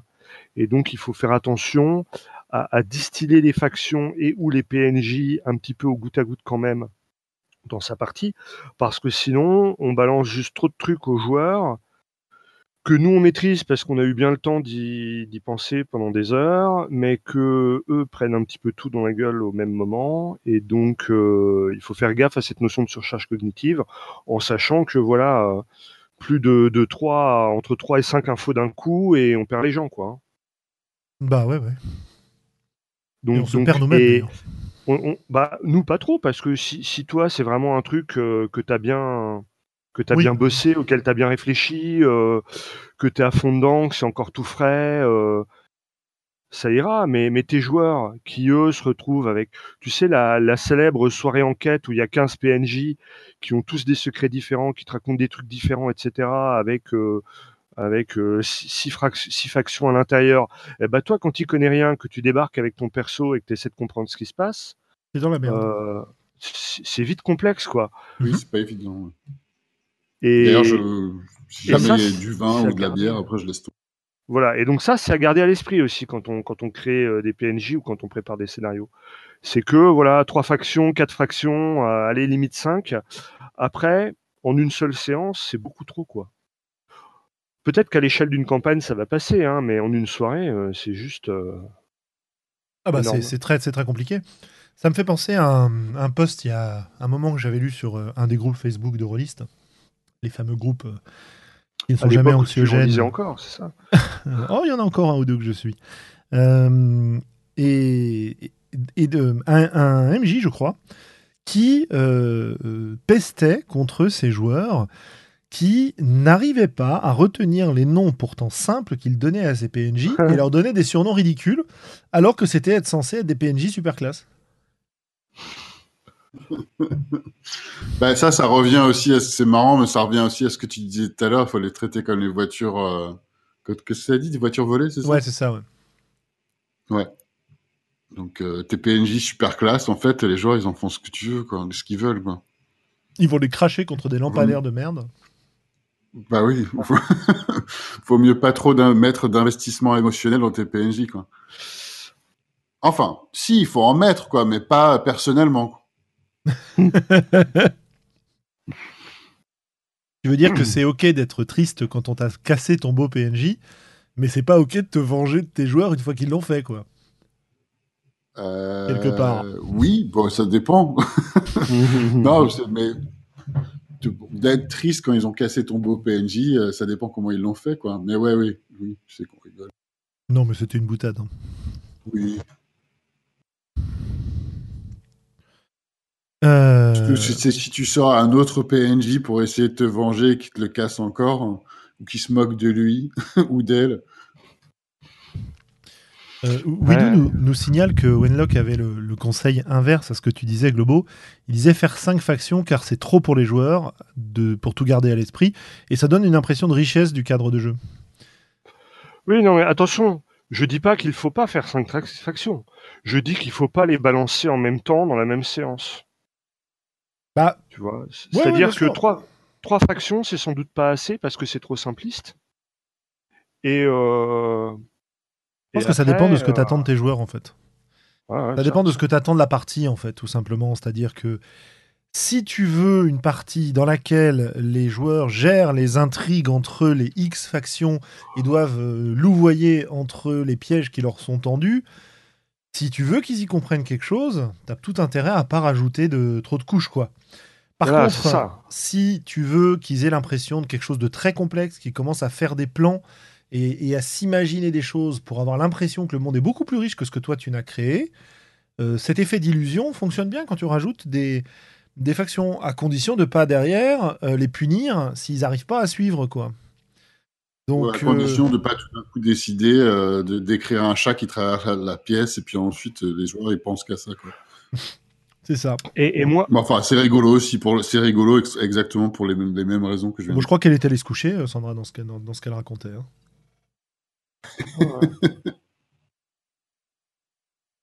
Oui, Globo. et donc voilà, moi je, je, je prétends pas qu'il ne faille pas euh, faire suffisamment de factions. C'est juste une question de surcharge cognitive et de à quelle euh, à quelle densité tu vas distiller l'information. Ah ouais, on est d'accord. Et, euh, et effectivement, trois, trois factions, c'est peut-être peu et sans doute pas suffisant. Euh, Au-delà de 20, c'est trop. et enfin, tu vois ce que je veux dire, quoi. Je vois ce que tu veux dire. C'est une question de. Bah, finalement, on en arrive à la, à la troisième partie de cette discussion, telle que je l'avais imaginée, qui est de comment tu te sers de tes PNJ pendant la partie, quoi. Comment tu te sers de tes factions? Qu'est-ce que tu attends de tes factions? Qu'est-ce que tu attends de tes PNJ Et euh, comment tu les fais intervenir? Le. Pour donner un peu de contexte autour de cette question, il y a évidemment ce dont tu parlais sur le. Sur, je peux te redonner la parole dessus si tu n'avais pas fini, il n'y a pas de souci. Par Mais rapport à quoi? Bah, par rapport aux factions, au nombre de factions, la gestion Ah des oui, factions non, et des non, non, je informations, pense que je l'ai dit. Voilà. Après, moi, je, je connais pas le nombre idéal, quoi. Ouais, ouais, c'est ça. Mais en une seule et même euh, et même séance, plus de deux, max trois, trois parties. Et euh, bah, sauf si, sauf si l'objectif est de créer un sentiment de vertige justement et Ouais. et, et, et de et le fait de, de perdre les joueurs. Mais, mais si tu veux au contraire qu'ils s'approprient l'environnement pour qu'il y ait des choses subtiles qui émergent, etc. Si tu les si tu les noies, ça va être compliqué pour eux et, on- et tu risques de en Mhm. fait de, de créer l'effet inverse, c'est-à-dire qu'ils se désengagent des, des trucs quoi. Oui, je pense que c'est ça l'important. L'important, c'est de savoir ce que tu veux faire avec, en fait. C'est-à-dire que euh, en jeu de rôle, on a énormément d'outils, énormément de pratiques et de conseils qui donnent des effets différents. Et on a trop tendance, et nous aussi, hein, à donner des conseils en disant voilà, c'est ça qu'il faut faire, c'est ça qui est plus facile, c'est ça qui est mieux. Même si on essaye d'être nuancé chez nous en général. Mais en fait, on ferait bien, quand on donne un conseil, de d'écrire un peu les effets qu'on espère obtenir avec ce conseil. C'est-à-dire, si je veux donner un effet de vertige, j'introduis 3-4 factions dans ma partie. Si je veux que mes joueurs arbitrent euh, une lutte de factions, bah, je vais mettre deux factions, peut-être une troisième. Qui Euh, va servir de qui sera neutre et qui pourra basculer d'un côté ou de l'autre et donc euh, apporter un peu de richesse quoi. Voilà, en fait, chaque décision que je prends dans ma partie, et là évidemment on parle côté MJ, mais on pourrait parler côté joueur, y compris dans des jeux avec MJ, quand le joueur va intervenir un personnage, euh, va faire intervenir un PNJ. Euh, moi, il m'est arrivé de créer des PNJ qui étaient des ennemis de mon personnage, euh, ou des rivaux, ou des gens qui ne l'aimaient pas, parce que Mhm. j'avais envie de jouer ce truc-là, si tu veux. Donc j'avais un objectif derrière. Quoi. Mais, mais donner du conseil avec, euh, avec le, le- l'effet qu'on espère obtenir derrière, c'est à mon avis ce qu'on devrait essayer de faire tout le temps. Bon, c'est pas toujours facile, hein. Euh, Mhm. Parce que souvent, euh, l'effet qu'on veut avoir, c'est simplement être capable d'arriver à être crédible dans notre rôle, euh, quel que soit notre rôle à ce moment de la partie. Mais quand je dis comment est-ce qu'on comment est-ce qu'on joue les personnes, quand- comment est-ce qu'on joue les PNJ, pas comment est-ce qu'on les interprète, mais comment, enfin je veux dire en, en jeu théâtral ou en roleplay, mais comment on s'en sert pendant les parties. Ouais, c'est un truc qui m'intéresse bien. Ouais, parce que Mhm. est-ce que. Alors, si je reprends, bah, c'est dans la description du, du, du podcast de, de Wenlock que j'aurais beaucoup cité ce soir. Euh, il dit qu'ils ont des fonctions narratives et ludiques, euh, qu'on peut les Bien voir sûr. comme des figurants, comme des éléments de décor, des vecteurs d'ambiance, qu'on a des moteurs d'intrigue, qu'on a des challenges, qu'on a aussi euh, des moyens de renseigner le système, de cristalliser des problématiques, etc. etc. Donc ça, c'est un peu les, les rôles des PNJ, qui sont, quand on y réfléchit de cette manière-là, assez nombreux. Encore une fois, je vous invite à écouter ces, ces podcasts qui sont longs, mais qui sont intéressants. Euh, Mhm. comment est-ce qu'on va les jouer? Est-ce qu'on joue en, en réaction, par exemple? Euh, Moi, c'est beaucoup comme ça que j'ai joué, et c'est Ouais, beaucoup aussi. comme ça qu'apparaissent euh, mes PNJ. Ouais, moi aussi, hein, je dirais. voilà, c'est en réaction à ce que font les, les joueurs. Je reprends mon exemple de tout à l'heure. Euh, allez, on va peut-être euh, changer de setting, on va pas être en, en Medfan, mais on va repasser euh, en cyberpunk. Les joueurs me demandent est-ce qu'il y a un charcudog dans la ville? Parce que j'ai envie de me faire poser des, nouvelles prothèses. Bah, introduire ce PNJ-là suite à la demande du, du, du, joueur, j'ai deux façons de faire. Soit je lui dis oui, oui, en tu connais l'adresse, ça te coûte tant, allez hop, on fait un jet de chirurgie pour voir si ça marche et combien de temps tu dois récupérer, et puis basta. Ou alors, j'ai envie de m'en servir pour une opportunité de roleplay qui peut être simplement pour le décor, l'ambiance, ou euh, pour introduire une nouvelle intrigue. Euh, et dans ce cas-là, je vais le caractériser un peu plus, je vais lui donner une attitude caractéristique. euh, euh, je sais pas, le, vieux médecin à moitié alcoolique qui a tout perdu et qui se retrouve à greffer des prothèses dans des conditions insalubres dans la rue parce qu'il a été interdit au Conseil de l'ordre. Euh, qui est vrai, c'est un gros cliché hein, ce que je décris. Mhm. Mais, euh, mais euh, voilà. Mais ça Et- marche le cliché. bah, bien sûr que ça marche. Et derrière, je vais pouvoir euh, petit à petit éventuellement lui donner de la complexité, euh, faire intervenir que, bah, par exemple, puisque le PJ lui semble sympathique, il a d'anciens contacts corpaux, euh, grâce à qui il a récupéré une prothèse euh, expérimentale. euh, et en fait, on va se rendre compte plus tard qu'il a été payé par euh, une corpo en question pour tester la prothèse sur des... euh, J'allais dire sur des Shadowrunners. Euh, Sur des PJ, ouais. sur des PJ naïfs. et comme ça, tu balances un nouveau scénario. Et avide de pouvoir. et- Enfin voilà quoi. Donc moi, j'ai j'ai beaucoup joué en réaction en première euh, instance de mes PNJ. Et après, je grève dessus des histoires si le PNJ paraît intéressant pour les personnages. Quoi. Bien sûr. Je, pense que j'ai un peu, j'ai pas mal appris des, euh, des MMORPG de ce point de vue-là, où tu, tu vas dans des villages, dans beaucoup de jeux, et tu as des tas de PNJ qui ont des petits points d'exclamation au-dessus de la tête, où tu vas euh, chercher des quêtes. Et en fait, si tu t'intéresses à l'histoire qui est racontée, dans certains cas, c'est super bien fait, et, euh, et ça te raconte toute une histoire sur le lieu, sur euh, l'ambiance du lieu, etc. Parfois, c'est juste aller tuer 20 rats, hein. voilà, c'est comme ça. Mais, mais voilà, j'aime bien l'idée que quand je mets des PNJ, si on fouille auprès du PNJ, il y aura quasiment toujours quelque chose à trouver, quasiment toujours quelque chose à développer et, euh, de la nouvelle histoire à, à faire intervenir. Mais même quand je fais ça, je trouve que je suis toujours en... Ouais, va me chercher 30 pots de loup, exactement. Euh, même quand je fais ça, je suis toujours vraiment en réaction, en fait. Parce que je vais réagir à une demande des joueurs. Mais c'est pas la seule façon dont on peut utiliser les PNJ. On a parlé des. bon, on, revient sur, euh, sur euh, Apocalypse World qui a quand même cristallisé une grande partie des, des pratiques de jeu euh, et qui les a formalisées de manière très intéressante. Mais un des conseils qui est donné, c'est d'utiliser des triangles de PNJ Oui. et pas simplement des, euh, des duos. Je redécris ce qu'on a déjà décrit, ce qu'on avait fait sur Shan, où le euh, personnage de Globo, je sais plus à quelle occasion tu te retrouves à traîner dans les bas-fonds et à te faire Ah, embaucher. je- Ouais, parce que j'ai des contacts avec la pègre. Ah oui, c'est ça, donc, ouais. euh, Donc tu te retrouves à, à- à renouer les contacts avec la PEC dans la grande ville dans laquelle vous arrivez.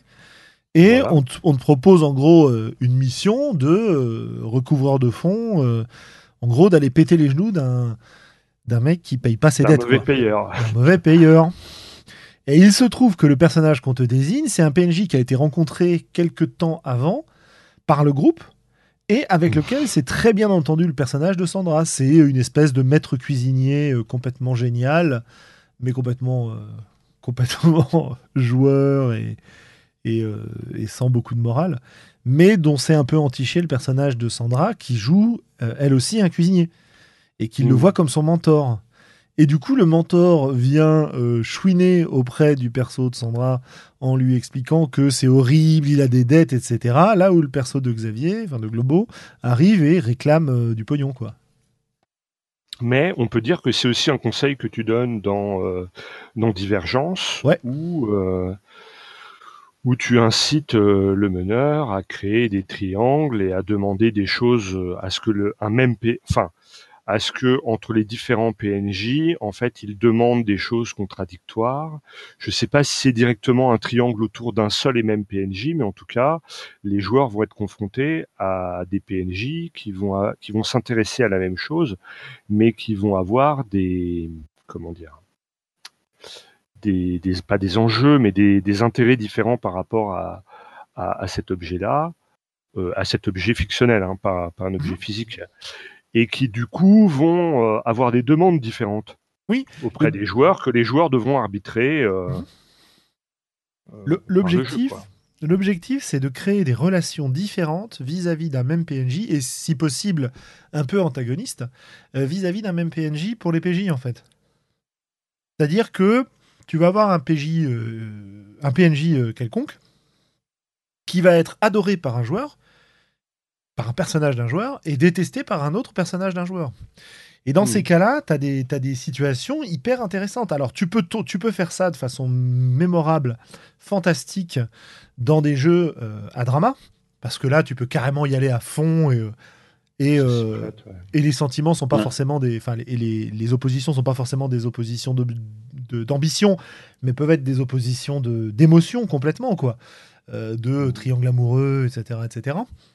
Euh, mais tu peux, enfin, t'es pas obligé d'aller à fond dans le drama, quoi. Tu peux aussi faire des choses avec des objectifs assez rationnels, mais qui vont euh, pousser les PJ à faire des choix. Est-ce qu'ils font un choix tactique par rapport à l'avenir euh, dans leurs intrigues politiques? Est-ce qu'ils font un choix moral? Ça, c'est c'est quand même le, le PNJ comme pivot du choix moral entre les, entre les PJ. Ça marche très, très, très bien, quoi. Et d'ailleurs, c'est c'est Thomas, moi, qui m'a Thomas Munier, hein, qui m'a appris Ouais. ça. C'est-à-dire que pour que les choix moraux euh, soient un petit peu amplifiés et éventuellement fonctionnent, euh, c'est intéressant que euh, les, les personnages aient eu le temps de s'attacher au PNJ. Donc, il faut des scènes où tu vas où tu vas créer des relations fortes. Et d'ailleurs, Thomas le, le faisait en faisant des flashbacks ou des flash forward, en disant bah voilà, euh, si tu le sacrifies, on va jouer euh, une scène où euh, voilà ce que tu aurais pu vivre si tu ne l'avais pas sacrifié. Oui, euh, ça c'est dans, c'est dans et- Odyssea où tu refais l'Odyssée Voilà. et où pour relancer ton navire vers une île euh, lointaine, il faut que tu sacrifies quelqu'un de proche. Et Voilà, il se retrouve avec des, des joueurs qui jouent un couple, je crois, et qui disent bah, c'est simple, on va, on, va sacrifier notre fils, euh, voilà, qui est sur le bateau et tout. Et là, Thomas qui les regarde avec un petit air cruel en disant ah, c'est un peu facile. Euh, tiens, bah voilà, puisque c'est comme ça, on va jouer l'accouchement où tu vas jouer à la fois en voyant euh, l'avenir de ce que va pouvoir devenir ce fils si tu ne le sacrifies pas et le moment de sa naissance dans une espèce de, vertige logique complètement, complètement barré avec un choix moral qui prend du poids parce que tu impliques les joueurs dans l'histoire de leur personnage. Quoi.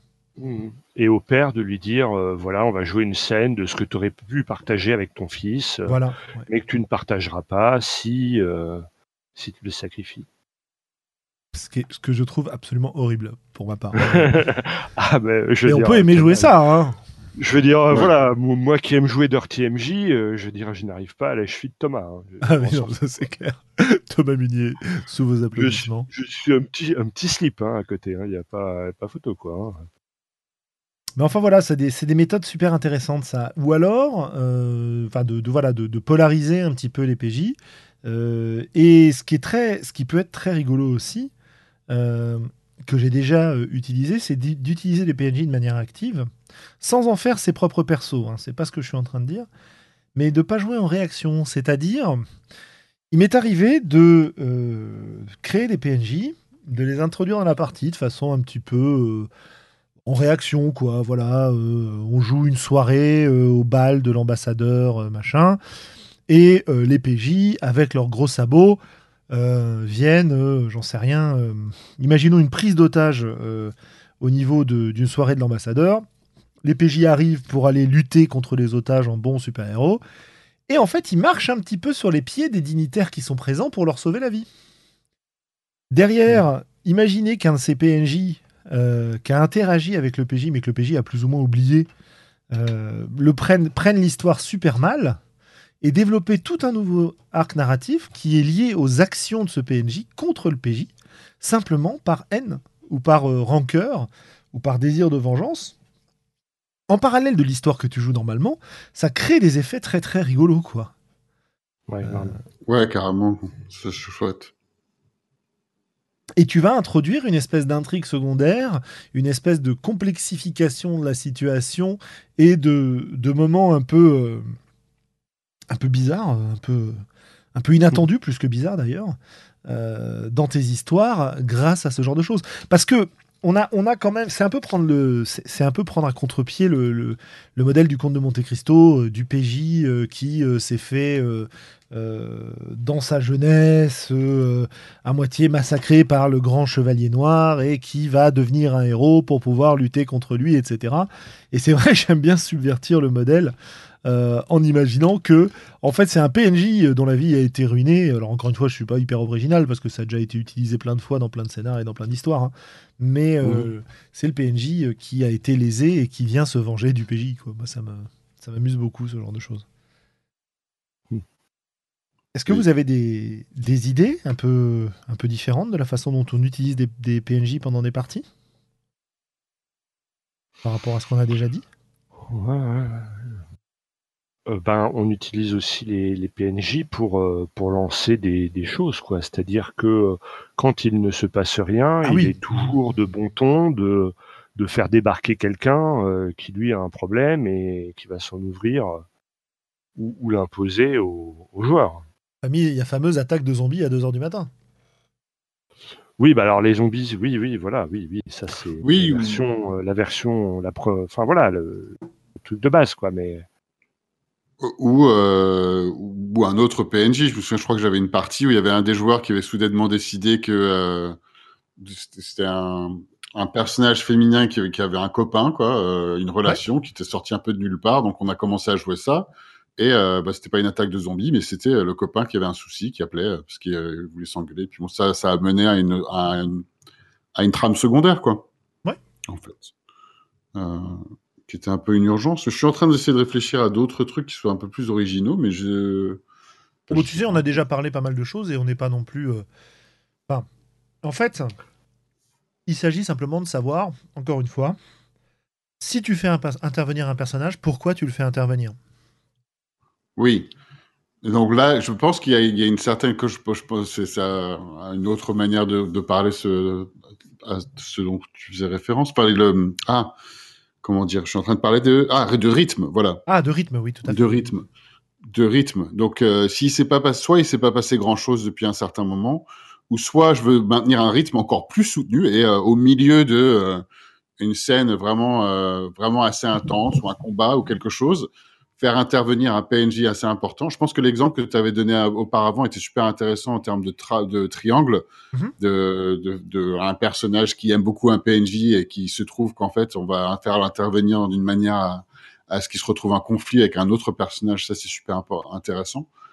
Ou alors euh, faire apparaître un personnage, un PNJ inattendu euh, au milieu d'une scène assez intense. C'est un peu l'autre côté de faire arriver un PNJ là où il se passe rien. Ouais. Enfin, un autre côté en, tout cas. Ouais, ouais, ouais. et il y, a y des erreurs à, à ne pas commettre avec les Ah, bah oui, vas-y, oui, oui, tout à fait. J'allais y venir. Hein, donc le, la, la célèbre euh, erreur, c'est d'avoir le, le PNJ PJ.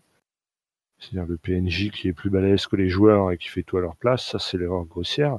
Mais une autre qui est un petit peu plus subtile et à, laquelle on pense moins, c'est euh, le PNJ euh, qu'il faut tenir en vie. Tu sais, où le, scénario c'est euh, protéger machin schmurk, et eh ben si les, PNJ, les, joueurs font n'importe quoi et que au bout d'une heure ce, scénario, ce, ce PNJ là meurt pour une raison X, Y ou Z, et eh ben le super scénario auquel on avait, on avait pensé euh, se casse complètement la, la margoulette, quoi. Et donc faire reposer l'intrigue sur un PNJ comme ça, c'est super casse-gueule, sauf à en faire eh bien, un PNJ euh, PJ, c'est-à-dire super balèze et, euh, et qu'on est censé protéger, mais qui en fait n'a besoin de personne. Quoi. Ouais. Et, du coup, pourquoi est-ce que c'est une erreur ça en fait? Parce que eh ben, moi, les joueurs s'amusent pas ou? Non, mais parce que moi j'ai moi moi j'ai pour avoir tenté de faire jouer ce genre de choses, c'est-à-dire que euh, tu es engagé pour euh, servir de garde du corps à machin et l'emmener je sais pas où et biduler les trucs. Et première scène de baston, les déroule mal, le PNJ meurt. Moi je joue sans, sans écran, hein. je joue devant les joueurs quoi. Mmh eh ben ça y est quoi, tu, tu, tu ranges ton scénar, t'en fais un autre parce que celui-là il est mort, ton PNJ il est mort. D'accord. Ou alors, ou alors, il faudrait que, que le PNJ en question soit super balèze et à la limite que quelque part il n'ait pas besoin de ces PJ garde du corps. Mais auquel cas, euh, c'est toujours un petit peu ballot euh, de, de, de, mettre des, tes joueurs dans une situation où en fait ils n'ont pas besoin de toi. Quoi. Ouais. Enfin, ou les, en tout cas, les PNJ n'ont pas besoin d'eux, quoi. Oui, c'est ça. C'est ça. Euh, il y a des. Il y a des trucs qui sont extrêmement frustrants en tant que joueur. C'est quand tu es face à un personnage puissant qui va pas forcément jouer avec toi, mais avec lequel tu veux négocier. Et qui en fait ne veut rien. bah, il a déjà tout ce qu'il lui faut. Donc toi, tu as prévu que euh, bah voilà, il donnerait pas ou, ou, il, céderait au bout de X minutes de discussion, j'en sais rien. Mais où les joueurs n'ont rien à trouver. Tu vois, par exemple, euh, je me souviens d'avoir écrit un scénar qui avait plutôt bien marché pour Eclipse Phase, dans, laquelle, dans lequel tu as une. comment dire Tu es dans une situation politique avec un, vote assez important qui va devoir être, qui va devoir être présenté à une assemblée. Euh, qui aura des conséquences très très graves et dans lesquelles les personnages sont impliqués et les personnages ont. Enfin, les personnages choisissent ce qu'ils veulent faire, ils peuvent se ranger dans un camp ou dans un autre. Voilà, par rapport à, l'issue de ce vote. Et dans une approche euh, classique, c'est-à-dire avant d'avoir réfléchi à la façon dont j'avais envie de faire jouer cette histoire, et donc de l'écrire, euh, j'aurais eu tendance à avoir des PNJ qui avaient des factions et donc des opinions dans leurs factions. Et globalement, si tu allais voir lui, bah, il était plutôt favorable et donc il suffisait que tu lui offres un petit truc et il allait de ton côté. Si tu allais voir lui, de toute façon, il ira pas de ton côté, etc. Tu vois des espèces de blocs inébranlables euh, que tu vas activer euh, et qui sont capables de te répondre un peu parce que comme ça, ça permet de faire du roleplay. quoi. Mais la façon dont j'ai géré les choses finalement, c'est que pour chaque personnage, j'ai décrit ça en, une phrase à chaque fois, hein. sa position de départ. Est-ce qu'il est favorable? Est-ce qu'il est neutre? Est-ce qu'il est défavorable euh, au vote? Et les arguments qui pourraient le convaincre et les arguments qui pourraient le faire changer d'avis.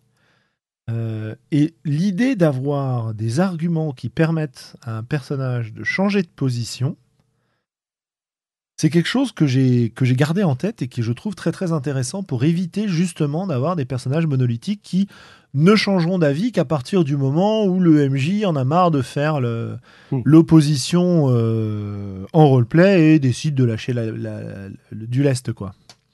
Je trouve que ça, ça renforce pas mal les enjeux des discussions. Ouais, ouais, et puis c'est un bon exemple d'un personnage, d'un PNJ qui évolue.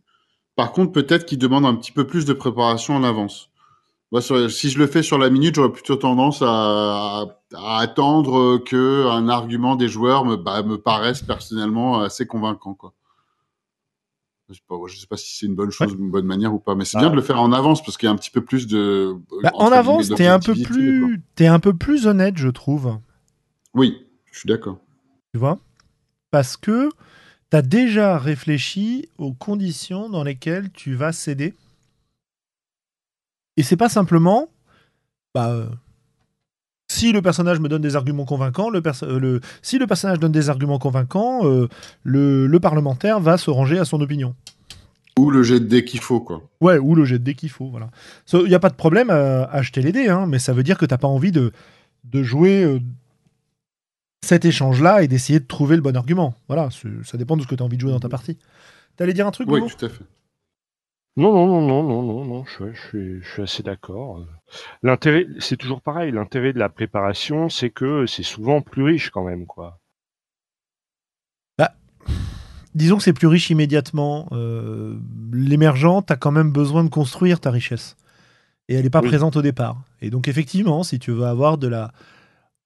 un univers construit, riche, creusé immédiatement, qui oppose une résistance euh, à- aux investigations des personnages et où ils n'ont pas l'impression que tu inventes au fur et à mesure. Et donc, euh, inventer au fur et à mesure, ça leur donne l'effet que tu es simplement en train de, re- de- de reculer le décor euh, très rapidement, mais qu'en fait, il est toujours en carton-pâte, quoi. Bah oui, préparer, c'est bien dans ces cas-là. Euh, après, je pense que c'est toujours pareil, c'est une affaire de, de préférence. Mais tu vois, là, ce que j'aime bien, justement, c'est qu'on en revient à ce que je disais tout à l'heure. Préparer me permet d'avoir ce genre d'effet. De pouvoir jouer sur la négociation comme objectif de jeu. Avec des, des vraies possibilités d'y arriver qui sont pas simplement liées à l'humeur du moment. Oui, bah oui. Ne pas préparer me permet de construire au fur et à mesure. Me permet de découvrir au fur et à mesure. Et d'être surpris à la fois comme euh, meneur de jeu et comme PJ. Mhm. Tu vois Euh, Ouais, ouais. Il n'y a pas une pratique qui est meilleure que l'autre. Il y a une pratique qui est meilleure dans certains cas que l'autre, et il y a une pratique qui donne certains effets, alors que l'autre pratique donne des effets différents. Ça, je trouve ça très très intéressant, moi. Bref, Oui, je suis d'accord. C'est intéressant. Mhm. ça peut aussi ne pas passionner, et je peux le comprendre tout à fait. Euh, Est-ce qu'on a des, des choses à ajouter sur des PNJ Est-ce que vous avez des, des PNJ emblématiques que vous avez utilisés ou rencontrés et dont vous vous souvenez encore Oh, non, non, moi j'ai vraiment des PNJ Kleenex. hein. Ouais. Je m'en sers et je les oublie. hein. Mais, euh, mais effectivement, euh, ils, me font bien, bien délirer, quoi. Enfin, mais, mais une fois le délire passé, euh, souvent, je j'y pense plus, quoi. Et du coup, est-ce que tes personnages Kleenex ont tendance à être des archétypes qui reviennent ou pas forcément? Ah non, non, pas forcément, J'en ai plusieurs quoi. qui reviennent, quoi. Mais... Non, non, parce que souvent, en- c'est c'est souvent vraiment l'inspiration du moment, quoi. C'est l'occasion qui fait le larron. euh, tu vois, c'est c'est vraiment de me dire, tiens, ce serait marrant si, en fait, il y avait un mec comme ça qui, euh, tu vois. Ouais. Moi, il y a beaucoup de mes PNJ qui sont, euh, parce que ça me fait poiler de faire un truc complètement euh, improbable à ce moment-là, à cet endroit-là, en fait. Ça roule. Tu vois, je- alors l'e- l'exemple que je prends, enfin que je pourrais prendre parce que j'en ai déjà parlé, c'est la fois, tu sais, où euh, la, la campagne de Donge, où vous étiez dans le désert et je voulais trouver un truc avec une oasis Ah et oui. où je vous demande, bon les gars, oui, oui, bah, oui, qu'est-ce oui, oui. Qu'est-ce qu'il y a dans qu'est-ce qu'il y a dans cette oasis? Et tu me dis ouais, euh, tu me dis toi Julien, ouais, tu me fais chier avec ta, ta tes, tes jeux de hippies là. euh, bah tiens, dans, tes- dans, dans cette oasis, il y a des hippies. Oui. Et- et délirer. Voilà, et ça me fait vraiment délirer. Et donc, je pars sur le principe qu'en fait, dans cette oasis, il y a un, un Efrit, donc un, un génie maléfique euh, de, de type moyen-oriental, qui est euh, qui est prisonnier. Et euh, pour pouvoir se libérer de la malédiction qui l'enferme dans l'oasis, il faut qu'il devienne bon. Et pour essayer de devenir bon, euh, eh bien, en fait, il il enferme tous les voyageurs dans son oasis et il leur apprend à faire des messages parce qu'il pense que par le massage on peut devenir bon, tu vois. Ouais. C'est vraiment la suggestion des joueurs qui euh, qui m'a lancé quoi. Et beaucoup Ouais. de mes PNJ en fait euh, sont comme ça et du coup je sais pas si je vais le re- je- si je vais le rejouer un jour celui-là. Typiquement. C'est fun, ouais. Et, et c'est l'idée improbable des joueurs ou ce qui me, le- la main qui me tente qui va qui va faire le PNJ. Eh ben écoute, je pense que c'était une, une bonne phrase pour, euh, pour arriver un petit peu à la conclusion. On avait une question de Widou qui nous disait que son gros problème avec les PNJ, c'est de se souvenir des suivants et autres porte-torches. Du genre, les PJ viennent de descendre de la montagne en feu en tyrolienne avant de s'accrocher à un aigle géant pour être déposé en haut de la tour noire. Et là, on se demande comment Dédé le porteur a-t-il fait pour suivre? Oui, oui, oui. Ah, bah ça, c'est Bah oui. Ça, ça j'ai oui le même genre de truc. hein. Je sais plus comment il s'appelle ce genre de personnes à chaque fois, souvent. S'ils sont vraiment pas importants, d'ailleurs, je, je, je l'admets complètement devant mes joueurs et la personne qui a pris les notes me le rappelle. Quoi. Oui, c'est ça. Non, non, mais c'est vrai, c'est vrai, c'est des, figurants, quoi. Et c'est vrai que les figurants euh, ont tendance à mourir euh, par millions et euh, à réapparaître au scénar suivant comme si de rien n'était. Mais Mais, mais pour, pour ça, pour ça, il faut, pour ça, il faut se faire un petit épisode de Dragonfly Motel et puis après, on, et puis après, t'es libéré, oui, c'est sûr. après, après, ouais, t'es libéré de ce genre de contingence, quoi. Tu... Absolument. Encore une fois, merci Thomas Munier pour, euh, pour sa contribution. euh, à Pour me faire, euh, pour, pour donner quand même l'argument inverse, j'ai déjà rencontré des gens qui étaient très perturbés par le fait que bah, le, le porteur numéro 3 euh, euh, n'était plus là alors que dans son esprit il était toujours là et que voilà. Mhm. que la moindre petite incohérence euh, dérange beaucoup.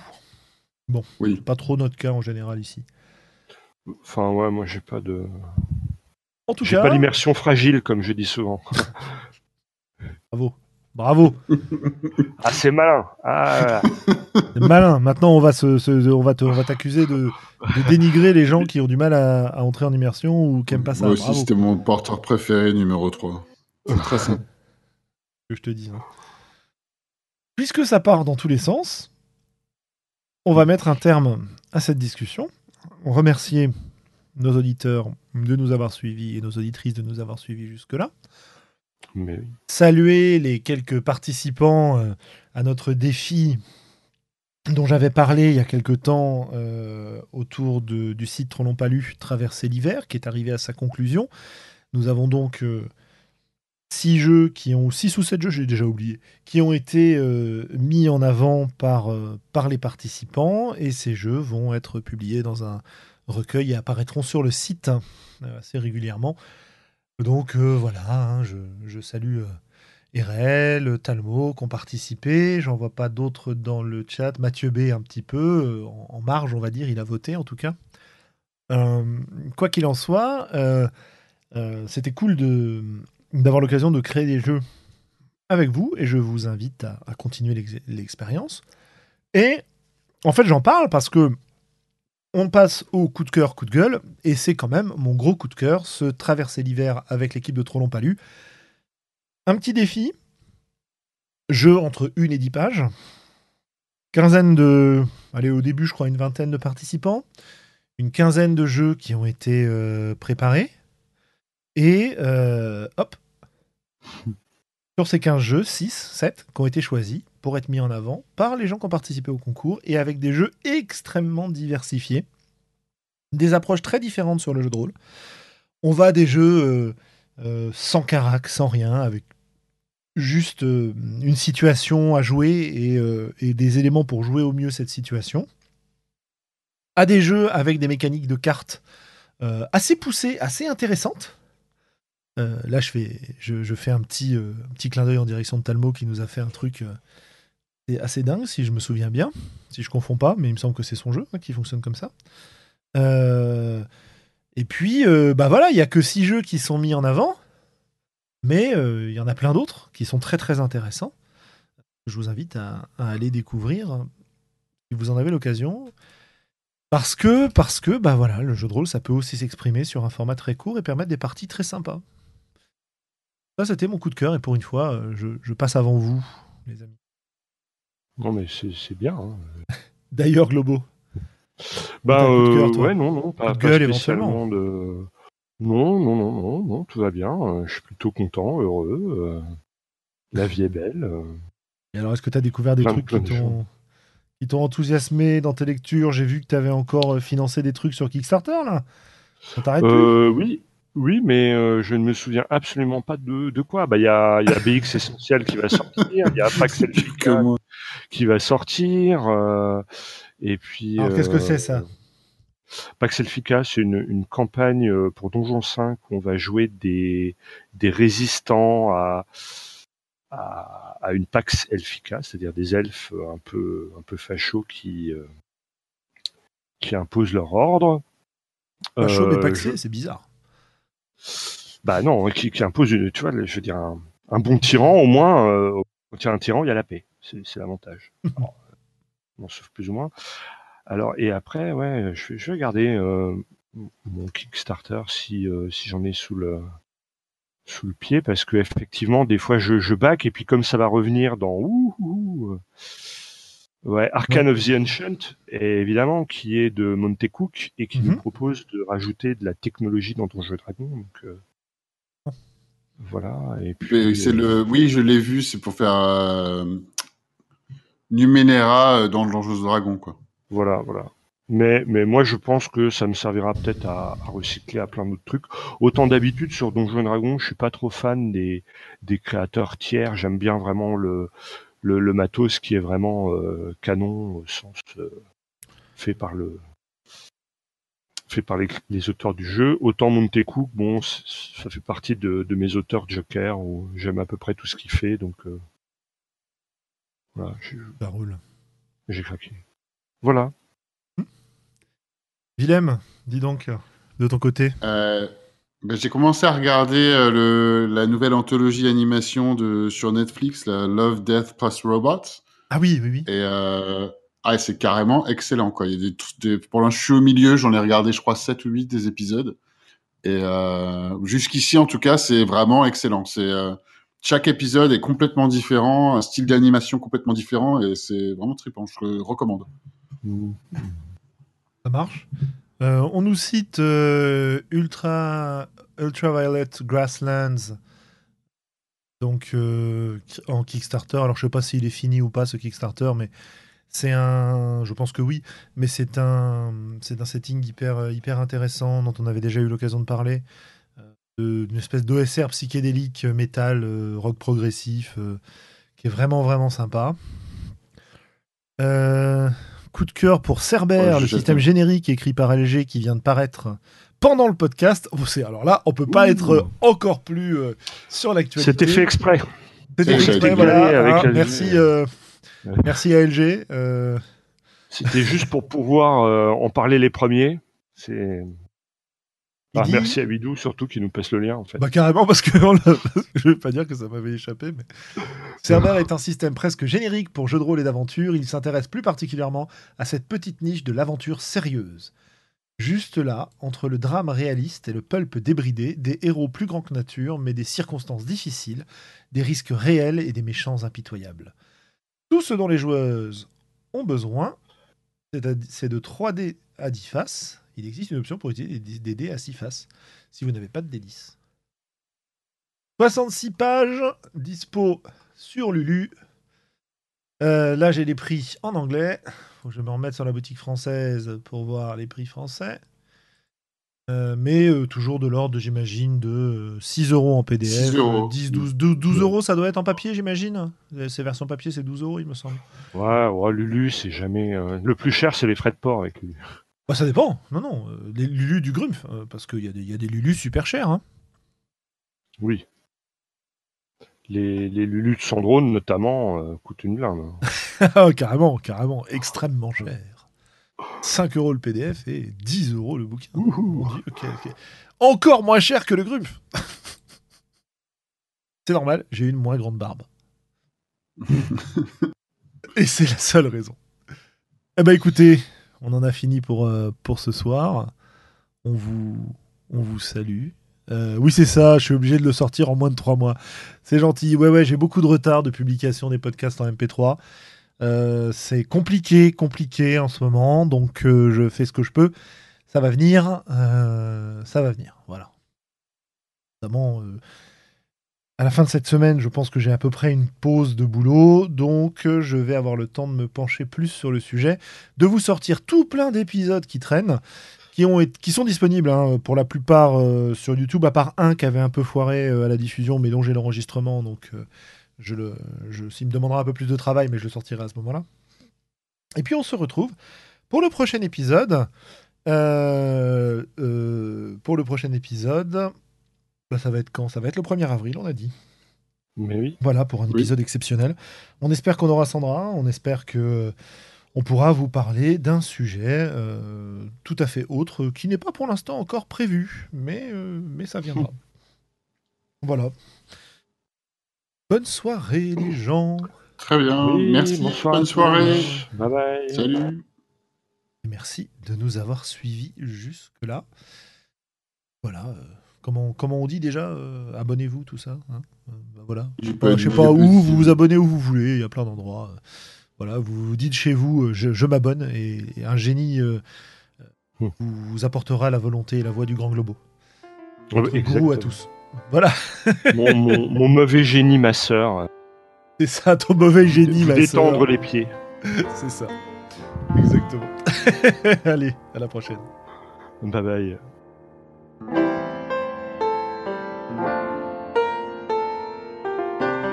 Peuple rôliste, tu viens d'écouter les voix d'Altaride. Si ce que tu as entendu t'a plu, n'hésite pas à nous laisser des commentaires sur le site, sur la chaîne YouTube, à nous rejoindre sur Facebook, sur Discord, bref, sur l'ensemble des réseaux sociaux. Et qui sait, peut-être même un jour nous laisser des étoiles sur iTunes. Porte-toi bien, peuple rôliste. Et d'ici la prochaine émission, joue bien.